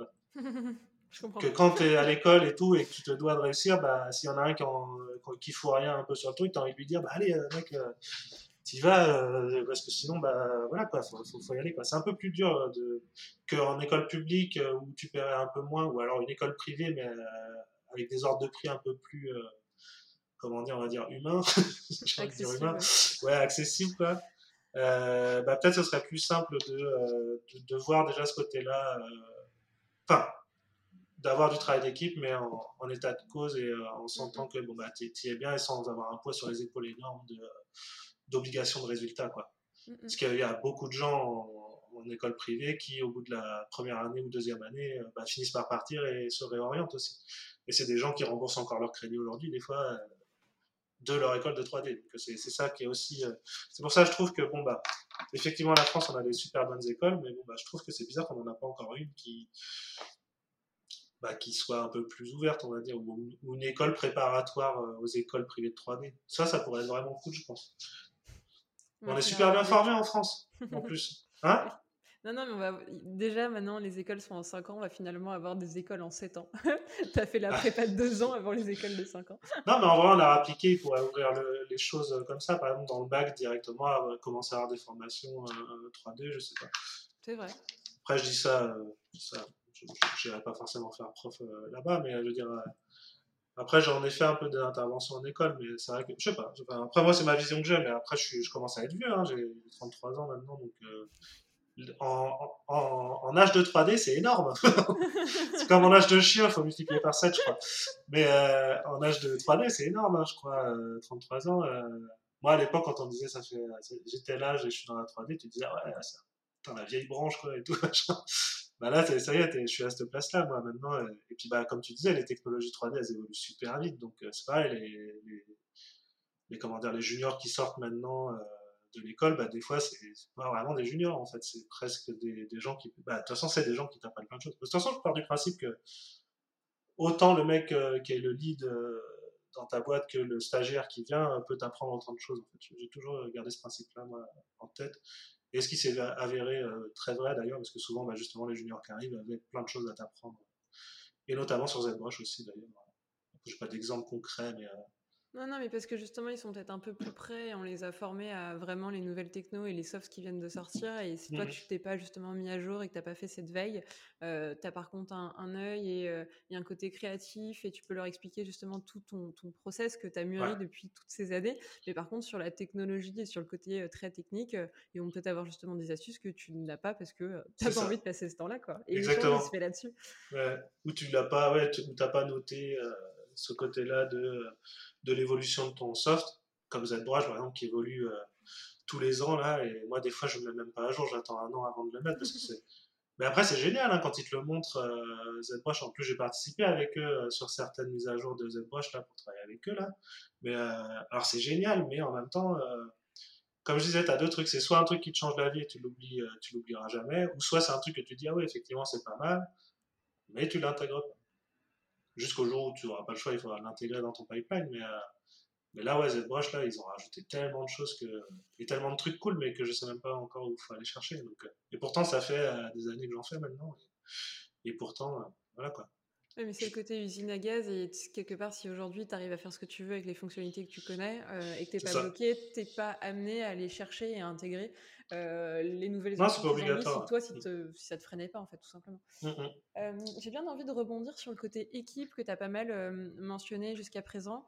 tu as été à la fois en free et tu bosses aussi en studio comment tu trouves ton équilibre entre peut-être être assez souvent chez toi et devoir bosser en fait en, production, soit tout seul ou de manière isolée avec une autre équipe, et quand tu es en studio vraiment intégré dans, les locaux Comment toi tu trouves ton équilibre et qu'est-ce qui te plaît un peu peut-être dans les, dans, les deux, dans les deux aspects? Qu'est-ce qui te fait rire? Bah, En fait, Là aujourd'hui, alors, du coup j'ai fait bah, beaucoup TAT, donc là c'était studio et c'était plutôt cool et euh, on a appris plein de choses et, euh, et j'ai bien aimé le côté euh, studio et, franchement j'ai pas trop grand chose à dire. non c'était vraiment cool quoi. Enfin je veux dire tu deviens une bande de potes quoi. Le soir, le vendredi soir c'est on va au bar et tout le tralala. Enfin, il y a, tout ça, il y a, toute, l'ambiance autour même de la boîte et tout qui était super cool à TAT. Euh, au Canada, quand j'étais à Pure Arts, euh, bah là par contre, on n'était pas beaucoup. Mais pareil, c'était, super détendu, on parlait de plein de choses. Après, 3D, euh, ce qu'il y a, c'est que, enfin, 3D, créativement pour tout, je pense qu'il y a un moment, il moi j'ai des besoins d'être dans mon truc et de faire mon truc et, mais je sais pas, il y a un côté, euh, y a un côté studio qui, fait que tu peux pas l'être totalement. Après, euh, j'adore, hein, mais euh, là, par exemple, aujourd'hui, maintenant, je suis totalement freelance. Je continue de travailler pour ma boîte au Canada, mais je suis totalement freelance maintenant en France depuis, depuis Toulouse. Et bah, je sépare juste le côté tout seul en train de bosser. Et bon, après, je discute aussi quand même avec les clients pour, pour, pour tout ça, quoi, ou faire des zooms ou des choses comme ça. Mais le côté social, j'aime bien le dissocier aussi, en fait. J'aime bien bah, le faire au bar ou ce soir on va jouer à la pétanque. Voilà, ça, ça me va aussi. J'aime bien bien le séparer aussi, ça me dérange pas. J'ai, j'ai pas envie de dire que je suis un cowboy solitaire parce qu'il y en a vraiment des, il y a des vrais cowboys solitaires qui n'aiment pas bosser avec les gens, machin, tout ça. Moi, j'aime bien quand même bosser avec tout le monde parce que, comme j'ai dit, j'aime bien quand même répondre aux gens euh, de n'importe où sur Terre. Je dis ça tout le temps parce que souvent j'ai des gens des États-Unis qui m'écrivent ou des Indiens ou sur euh, LinkedIn, sur machin, sur truc. Donc, je suis le premier à vouloir répondre et à vouloir aider franchement tout le temps. Ça, de base, on, en a tellement, euh, ça a été tellement compliqué d'arriver jusque là pour moi, parce que c'est quand même, enfin ça reste, j'ai dit que c'était pas une course, mais ça reste quand même euh, escarpé, hein, comme je c'est pas évident. Euh, j'ai failli abandonner dès le début, En vrai, comme j'ai dit, j'ai failli partir dans les ministéries, ce qui aurait été très bien aussi, hein, sûrement. Hein. Ça a l'air cool les ministéries aussi. Bon bref, tout ça pour dire que bah, je suis le premier à aider. Donc socialement, si tu veux, c'est la 3D. J'aime bien aussi le, je suis très à l'aise avec les réseaux sociaux, contrairement à Philou, justement, qui disait qu'il n'aime pas ça. Moi, j'ai commencé à être vraiment à l'aise au moment où j'ai compris que c'était un outil professionnel, en fait. Dès que tu lui enlèves le côté euh, perso, euh, tout ça, bon, il y a un peu le côté perso quand même, mais dès que tu lui enlèves ça et que tu lui accordes que un, comment dire, euh, tu le considères en tant qu'outil professionnel, genre LinkedIn, ça marche très bien, Facebook aussi, Instagram aussi. à partir du moment où tu as le côté professionnel, ça marche vraiment du tonnerre et tu tu as vraiment des échanges euh, constructifs avec plein de gens. Et par exemple, LinkedIn, euh, au début, c'est un peu lent, mais au bout d'un moment, une fois que tu postes vraiment, autant que sur ArtStation, en fait, dès que je poste sur ArtStation, je poste sur LinkedIn. Bah, à force, les gens, ils ont commencé à s'habituer à avoir des choses que je poste et ils se sont habitués. Et puis, bah, en fait, là, ce qui est bien, c'est que bah, ça peut être, euh, bah, ça peut être n'importe qui. En fait, ça peut être le CEO d'une boîte à Singapour, ou ça peut être n'importe qui qui est en dernière année d'école à Seattle, ou machin, ou des trucs comme ça après, c'est bien, c'est aussi, ça fait parler anglais, ça fait évoluer l'anglais et tout ça. Ah, il y en a besoin pour les Français, ça c'est aussi un gros problème. On travaille l'anglais tout prix. Non, non, mais c'est une, visibilité en fait qui est totalement mondiale et tu permets d'avoir cette galerie qui est en fait ouverte au monde entier et totalement accessible à des Français. Mais pour ça, il faut un peu sortir de, de son ordi, de sa chambre euh, et oser en fait euh, poster euh, parce que bah, si tu veux justement décrocher des jobs en freelance, il faut montrer à cette terre entière que tu existes et et que tes travaux sont de qualité et que tu as un vrai style qui, t'appartient. Mais, euh, mmh mais pour ça, il faut déjà faire la démarche de le mettre sur euh, toutes les plateformes qui peuvent un peu exister. Euh, et tu le disais, Instagram, ArtStation ou LinkedIn. Ouais, qui t'a posté sur qui t'a posté la même chose sur les trois, mais, oui, il faut. que tout le monde n'est pas forcément sur les trois non plus. Ouais, bah c'est ça, en fait, faut varier parce que souvent ce que j'ai comme, comme, comment dire, comme commentaire, c'est oui, mais ArtStation, euh, il y a trop de trucs. Alors effectivement, c'est devenu une vague énorme. ArtStation, euh, tu postes un truc dans dans la minute, il y en a, il y en a 40 autres qui ont été postés, et effectivement, euh, c'est compliqué de, de nager là-dedans. Bah, je pense qu'il faut. Ce qui est bien, c'est qu'ArtStation, ils ont enlevé les pics, donc maintenant, il n'y a plus de pics. Seul une sélection, en gros, de, des meilleurs travaux. Donc, ça, c'est vrai que c'était embêtant. Du coup, ils ont laissé juste le trending, donc c'est juste ce qui, bah, c'est juste un flow qui passe, quoi. Et ça, je pense, ça refocus les gens sur, bon, bah, c'est ton portfolio, en fait. C'est un portfolio en ligne. Hein. Il faut oublier le côté euh, fame, justement, le gros problème de la 3D. Il y en a quand même un en ce moment, c'est quand même ça. Bah, le côté fame euh, de, de euh, bah, ça arrive en haut et il y a tant de likes. Ah ouais, mais celui-là, il est mieux parce que Enfin, de liker pour liker, quoi. c'est pas ça. Faut, faut se dire, c'est ton portfolio en ligne, c'est là que tu mets, parce que tu peux mettre des images de qualité, tu peux mettre des turns, tu peux mettre des turns HD, tu peux faire, tu peux vraiment le présenter comme il faut. Instagram, tu reviens dans un carré, il euh, faut compresser tes trucs, euh, c'est autre chose. Mais ArtStation, c'est vraiment un, en fait, ça a enlevé tous les jobs de, euh, de site, de, de, faire un site web pour ton, pour tes 3D. Ce qui marchait, il faut, il faut l'avouer, ce qui marchait pas à l'époque quand personne n'allait sur ton site. Bah, Là, maintenant, tu as ArtStation, tout le monde là, bah, tout le monde a son portfolio en. Il faut l'utiliser. Après, si ça, si ça perce ou ça perce pas, on ne sait pas. Mais en gros, oui, il faut varier et aller un peu sur bah, LinkedIn. Aller sur, sur LinkedIn, il y aura forcément un, comment dire, un public différent. Sur Facebook, il y aura un public différent. Sur euh, Facebook, ce qu'il faut faire surtout, c'est pas que poster sur ces choses, il faut aller aussi poster sur des pages de groupes liées à ça. Donc il y a 10,000 Hours et Pixologic, Pixologic ZBrush. Euh, Design Hub, enfin des trucs comme ça, des, des groupes qui sont faits exprès pour partager entre artistes. Et euh, si, il y a Shiftlet Browser Sculpting, ça c'est super cool. C'est le meilleur groupe Facebook que je connaisse. C'est euh, américain, je crois. Et c'est des passionnés de sculpture depuis euh, je sais pas combien de temps. Et les gens sont plus proches de ce qui se fait sur ArtStation ou sur LinkedIn. C'est que les gens vont vraiment euh, échanger et c'est bon enfant. Quoi. Euh, les autres pages un peu Facebook, c'est un peu plus. Bah, Autopromo ou Ouais, c'est un peu de la promo, c'est plus ça, on va dire. Que celle-là, la Shiftlet, c'est cool. Ils sont les... Tu sens qu'il y a, il y a vraiment une passion. Les gens sont dedans vraiment parce qu'ils sont passionnés par la, sculpture, qu'elle soit 3D ou, ou euh, traditionnelle. Ce qui peut aider euh, malgré tout aussi à progresser du coup en postant parce que tu vas avoir des retours et des gens qui vont, qui vont te faire euh, bah, des commentaires constructifs et t'aider à peut-être euh, passer un peu au niveau au-dessus et, voir des choses que tu ne voyais pas. Et sur l'autopromo, les gens réagissent pas forcément en, en t'aidant et en te faisant des critiques, des, critiques comme ça constructives. Et, souvent les traditionnels, c'est intéressant d'avoir des retours. Bah, y a, par exemple à Toulouse, il y a Cyril Rocklen qui est, qui est incroyablement talentueux avec euh, la, c'est pas de la plastiline, c'est de plastiline, il va Monster Clay, avec la Monster Clay, et il est incroyable, quoi, il a, il a un talent fou, euh, et juste d'observer comment il travaille euh, te fait déjà progresser en, en 3D en regardant ce qu'il fait, quoi. Cyril Roquel, il serait cool aussi à interroger ici. Je, je, donne pas les noms tout de suite parce que tu m'as dit. Hein. J'attends la fin. J'ai pas droit de le dire maintenant. J'ai pas pensé. Je le rajoute dans ma liste. Bah, on, va y arriver justement. Euh, je vais te la poser la question. Euh, qui t'aurais envie d'entendre et euh, qui justement bah, t'influence ou, ou tu penserais qu'il serait justement intéressant à interviewer parce qu'il a beaucoup de choses à livrer sur ses démarches ou, son travail sur la 3D en général?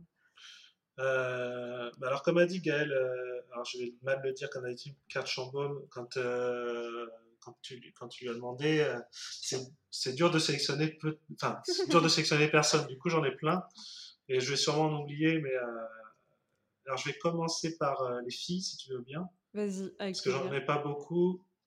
et que bah, justement, les filles, si vous écoutez qu'il y en a qui travaillent à la 3D et que bah, j'ai pas votre nom, ce serait bien aussi quand même de dire à Sandrine que vous voulez vous faire interviewer. Mais je vais dire Elodie Dos Santos. donc je la connais pas personnellement, mais a déjà échangé vite fait, peut-être sur Instagram ou, euh, d'autres plateformes, mais j'ai vu le travail qu'elle fait et je trouve qu'il est assez incroyable, euh, en tout cas son travail perso, et que je pense que ça pourrait être intéressant de, voir euh, bah, comment elle travaille, et puis bah, elle est dans le monde de la 3D depuis un peu moins longtemps que moi, bon je pense qu'elle y est quand même depuis un petit moment, mais voilà. Donc, ouais, Elodie Dos Santos. alors, j'ai d'autres noms de filles, mais je te les dis sans, sans savoir si elles pourront te parler en français. Donc il y a Ashley et Adams. Elle, elle est euh, instructeur euh, ZBrush et elle fait toujours des vidéos de tuto justement ZBrush pour, euh, pour ZBrush, pour Pixologique. Elle est au Canada, donc elle est à Montréal. voir confirmation avec elle pour faire une interview en français. Hein. Il y a Julia Arty que je suis depuis un moment. Après, je sais pas si elle est française. Mais bon, bah. Je vais faire des questions en français. Faudra, faudra faire des enquêtes. Il faudra, faudra peut-être mener ton enquête et, et voilà. Euh, et voilà. Bon, après, j'ai beaucoup d'autres filles que je suis, mais qui sont, euh, qui sont, enfin, qui sont euh, russes ou qui vont être aux États-Unis ou qui vont être ailleurs. Donc, ça va être plus compliqué du coup pour faire en français. Donc, sinon, donc, si je passe au mec, bah, du coup, le Cyril Rocklen, qui n'est pas dans la 3D, mais c'est lié à la 3D parce qu'il il fait, il fait de la sculpture traditionnelle. Et il a une approche de son travail qui est assez intéressante. Bah, il est humble. Enfin, le gros problème de tout, de alors, j'ai dit que c'était bien d'être humble, mais du coup, là, le problème, c'est qu'il ne faut pas être trop humble non plus. C'est quelqu'un qui est très humble, et c'est tout à son honneur, hein, bien sûr. mais il est incroyable, euh, il déborde de talent, et, euh, c'est vraiment fou ce qu'il fait. Euh, donc, plus pour revenir vers, du, vers de la 3D, je dirais François Boquet. Il est à Superprod en ce moment, je crois. C'est. Il a, je sais pas, je sais pas comment décrire ça. C'est comme si euh, il était né pour faire du, du Pixar ou du Disney. Quoi. Il est, mais là, l'esprit, il a vraiment, euh, il le fait super bien. Il est super propre dans ses sculptes. Il est humble aussi. Donc, euh, les gens humbles en général, faut les aider à, à l'être un peu moins. Et, en tout cas, François, il est super cool. Il échange beaucoup. Il demande. Il, quand il a des travaux, des fois, il montre. Et je trouve ça super cool de sa part de partager et qu'on puisse s'entraider quoi. Euh, et, franchement, je pense que ça pourrait être cool de l'interroger. Et je l'avais vu au, enfin, je l'avais vu en vidéo. Euh, euh, ce qu'il avait, c'est quoi qu'il avait mis en place, Gaël Karchamou, le monstre. il avait mis ça à Paris. Enfin bon, j'avais vu intervenir François et je crois que ça pourrait être intéressant de l'entendre ici. Il y a Antoine Vernet-Caron qui est à Londres. Lui, il fait des créatures beaucoup. Alors, c'est encore des créatures, donc euh, on va peut-être attendre un petit peu. Euh, François, c'est François Boquet, c'est plus euh, cartoon et tout, donc ça peut être sympa de voir avec lui. Et puis il fait, il fait lui-même, je crois qu'il fait ses rigs, ou alors il fait des rigs par quelqu'un et après il fait des posings avec les rigs, donc ça peut pousser un peu plus au-delà de juste le concept. Mm, mm. Antoine Verrecaron, lui, c'est concept, mais il fait vraiment des créatures incroyables. Enfin, il a, il a... Ouais, il est très très fort, quoi. C'est fou, quoi. Enfin, tu verras, c'est un point. Bah, lui, tu sens qu'il a mis substance ou euh, Marie dans son, dans son pipeline, quoi. Ça, ça, se voit direct, quoi. Il est assez incroyable sur ça. Euh, et je pense que ça pourrait être intéressant de voir, bah, de parler avec lui. Mais bon, bah, attendre un petit peu, vu que c'est de la créature. Euh, il y a Julien Desroy. Lui, c'est. Je sais pas, j'ai été impressionné il y a très très longtemps sur les premiers travaux qu'il fait. Je suis toujours assez impressionné par ce qu'il fait. Il a. En fait, il, il a une manière d'utiliser ZBrush et comme d'être tellement clean dans son sculpte que tu as l'impression de voir presque du traditionnel et tu as un feeling, euh, tu as une souplesse, tu as, le mouvement aussi. Le mouvement, il le traite super bien. Euh, ouais, je sais pas, c'est craft. Je sais pas si c'est ça qu'on dit en anglais. Il y a un petit, côté craft et tout là. Enfin, je sais pas, il est très très fort pour ça. Et il y en a un autre que je vais te dire. Bon, je vais m'arrêter après. Euh, mais à mon avis, je sais pas, ça sera compliqué. Donc c'est pas trop 3D. C'est un mec qui fait, euh, qui fait plus du photobashing et des concepts, mais vraiment derrière les concepts, il a travaillé pour pas mal de choses. C'est Nivan Chantara. Euh, alors, il est très très occupé, Nivan Chantara, donc ça va peut-être être compliqué de réussir à avoir une interview, mais il parle très bien français parce qu'il vient de Paris. Donc, euh, je pense que ça peut être intéressant d'avoir d'avoir aussi vraiment les, vrais mecs de concept qui sont au tout début et puis qui ont des techniques aussi différentes de la 3D et euh, de voir comment ils apportent le travail. Puis il faut savoir qu'il fait du graphe aussi, donc euh, ça peut être cool aussi d'avoir des côtés graphes avec lui. Et là, il commence à en mettre en plus à Montréal, un peu des, des graphes et des collages que j'étais voir quand j'étais à Montréal, un petit peu là. Et, euh, puis, bah, c'est un super mec, qui, est, humble aussi, donc, donc voilà. Et Serge Biro aussi, au cas où. Mais bon, après, ça commence à être des, des gens très occupés, et ça sera peut-être compliqué de les avoir je réduirai le format à 10 minutes. Ouais. les embêter. c'est ça. Une question, une réponse. Au revoir. Merci. Ouais, non, c'est ça. Trop bien. Euh, ça fait une bonne variété en fait de, de profils et, euh, et, même de disciplines et une manière d'aborder euh, le, le, caractère vraiment dans, dans, tous les styles qui peuvent en fait en, en découler. J'ai une question pour ceux qui nous écoutent. Est-ce que ça vous dit qu'on aille explorer la 3D un peu plus largement, justement en intégrant le concept, mais aussi la production et pas seulement l'aspect technique? Moi, ça me dit bien d'aller les interviewer, d'explorer en fait aussi ces domaines-là, mais si ça vous gonfle ou si ça vous dit pas, n'hésitez pas à m'écrire et à réagir, et du coup, on restera vraiment sur la partie 3D. donc, n'hésitez pas tous les retours sont bons et, et, ce podcast il est aussi pour vous donc n'hésitez pas à réagir. Il n'y a pas de raison, les gens, les gens ils vont faire ça. On verra, on verra ce qu'ils disent. On verra. Suspense, où je lancerai un sondage et puis on verra. ah ouais, c'est pas cool aussi. Où est-ce qu'on te retrouve, euh, Michael? Euh, Ah, les réseaux sociaux euh... bah, Réseaux sociaux ou dans la vraie vie, tu as l'air de dire que tu es revenu à Toulouse Je suis à Toulouse, oui. Je suis rentré à Toulouse depuis euh, fin mars. Euh, donc, Toulouse, ouais.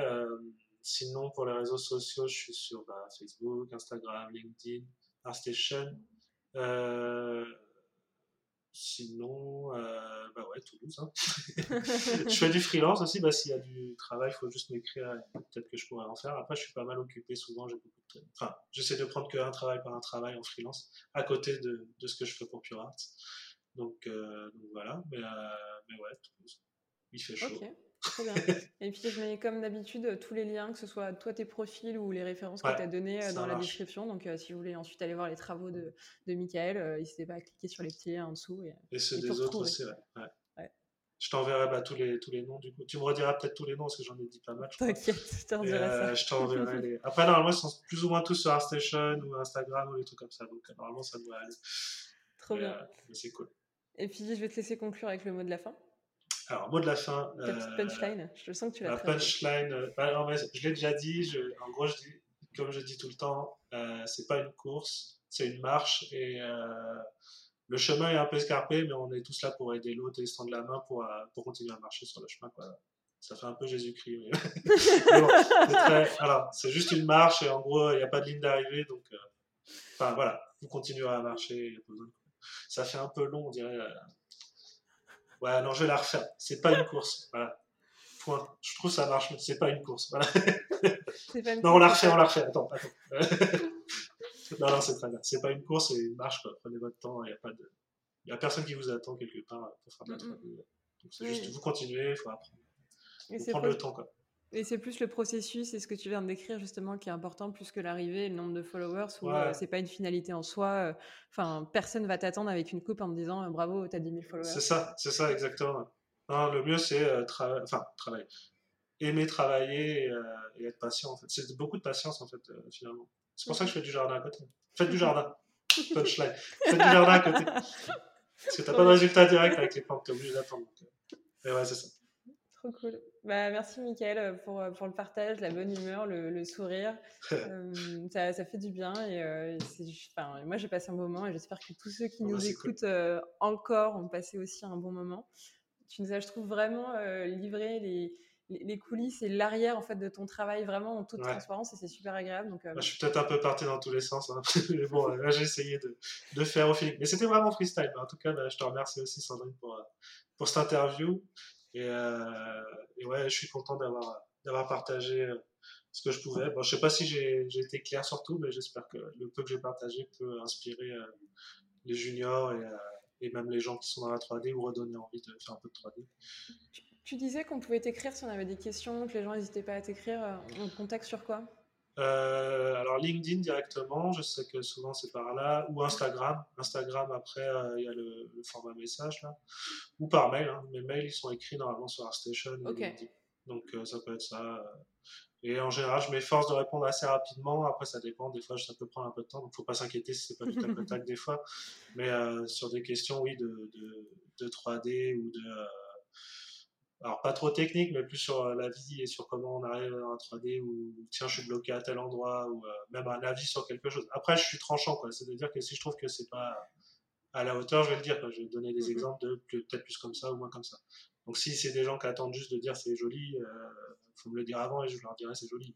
Ça ne fera pas avancer le, le débat. Quoi. Mais, ça mérite euh, d'être clair, c'est très bien. Bah, c'est mieux de toute façon. bah, oui. Mais il y a besoin de ça de toute façon. Ça sert à rien qu'on te dise c'est joli et qu'en fait tu te rends compte que ça ne l'est pas. Vaut mieux. Et puis bah, il n'y a pas que le côté joli, il y a plein d'autres choses à travailler. Mm -hmm. Mais en général, c'est plus des questions sur, euh, bah, sur la vie et sur la 3D et sur plein de choses. Et sur la vie perso, comme on en a parlé un petit peu, c'est un truc qui est vraiment dur aussi à travailler, l'aspect personnel autour de, de la 3D. Mais bon, oui, je suis, on peut m'écrire. Je vais pas redé... Ça y est, tu m'as relancé. Ah. je suis désolée.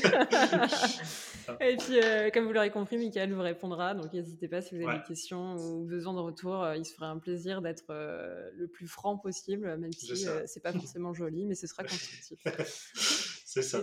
Et, puis si l'épisode vous a plu, je compte à chaque fois sur vous pour en fait en parler, en partager. C'est important pour aider le podcast en fait juste à exister et, et que euh, en fait vous fassiez un peu cette com parce que en fait moi j'enregistre et je fais les montages mais du coup la com euh, j'en fais pas trop euh, par manque de temps. Donc si vous voulez bien m'aider là-dessus bah la meilleure le meilleur moyen de m'aider c'est justement d'en parler de communiquer et de partager. Donc n'hésitez pas à le faire.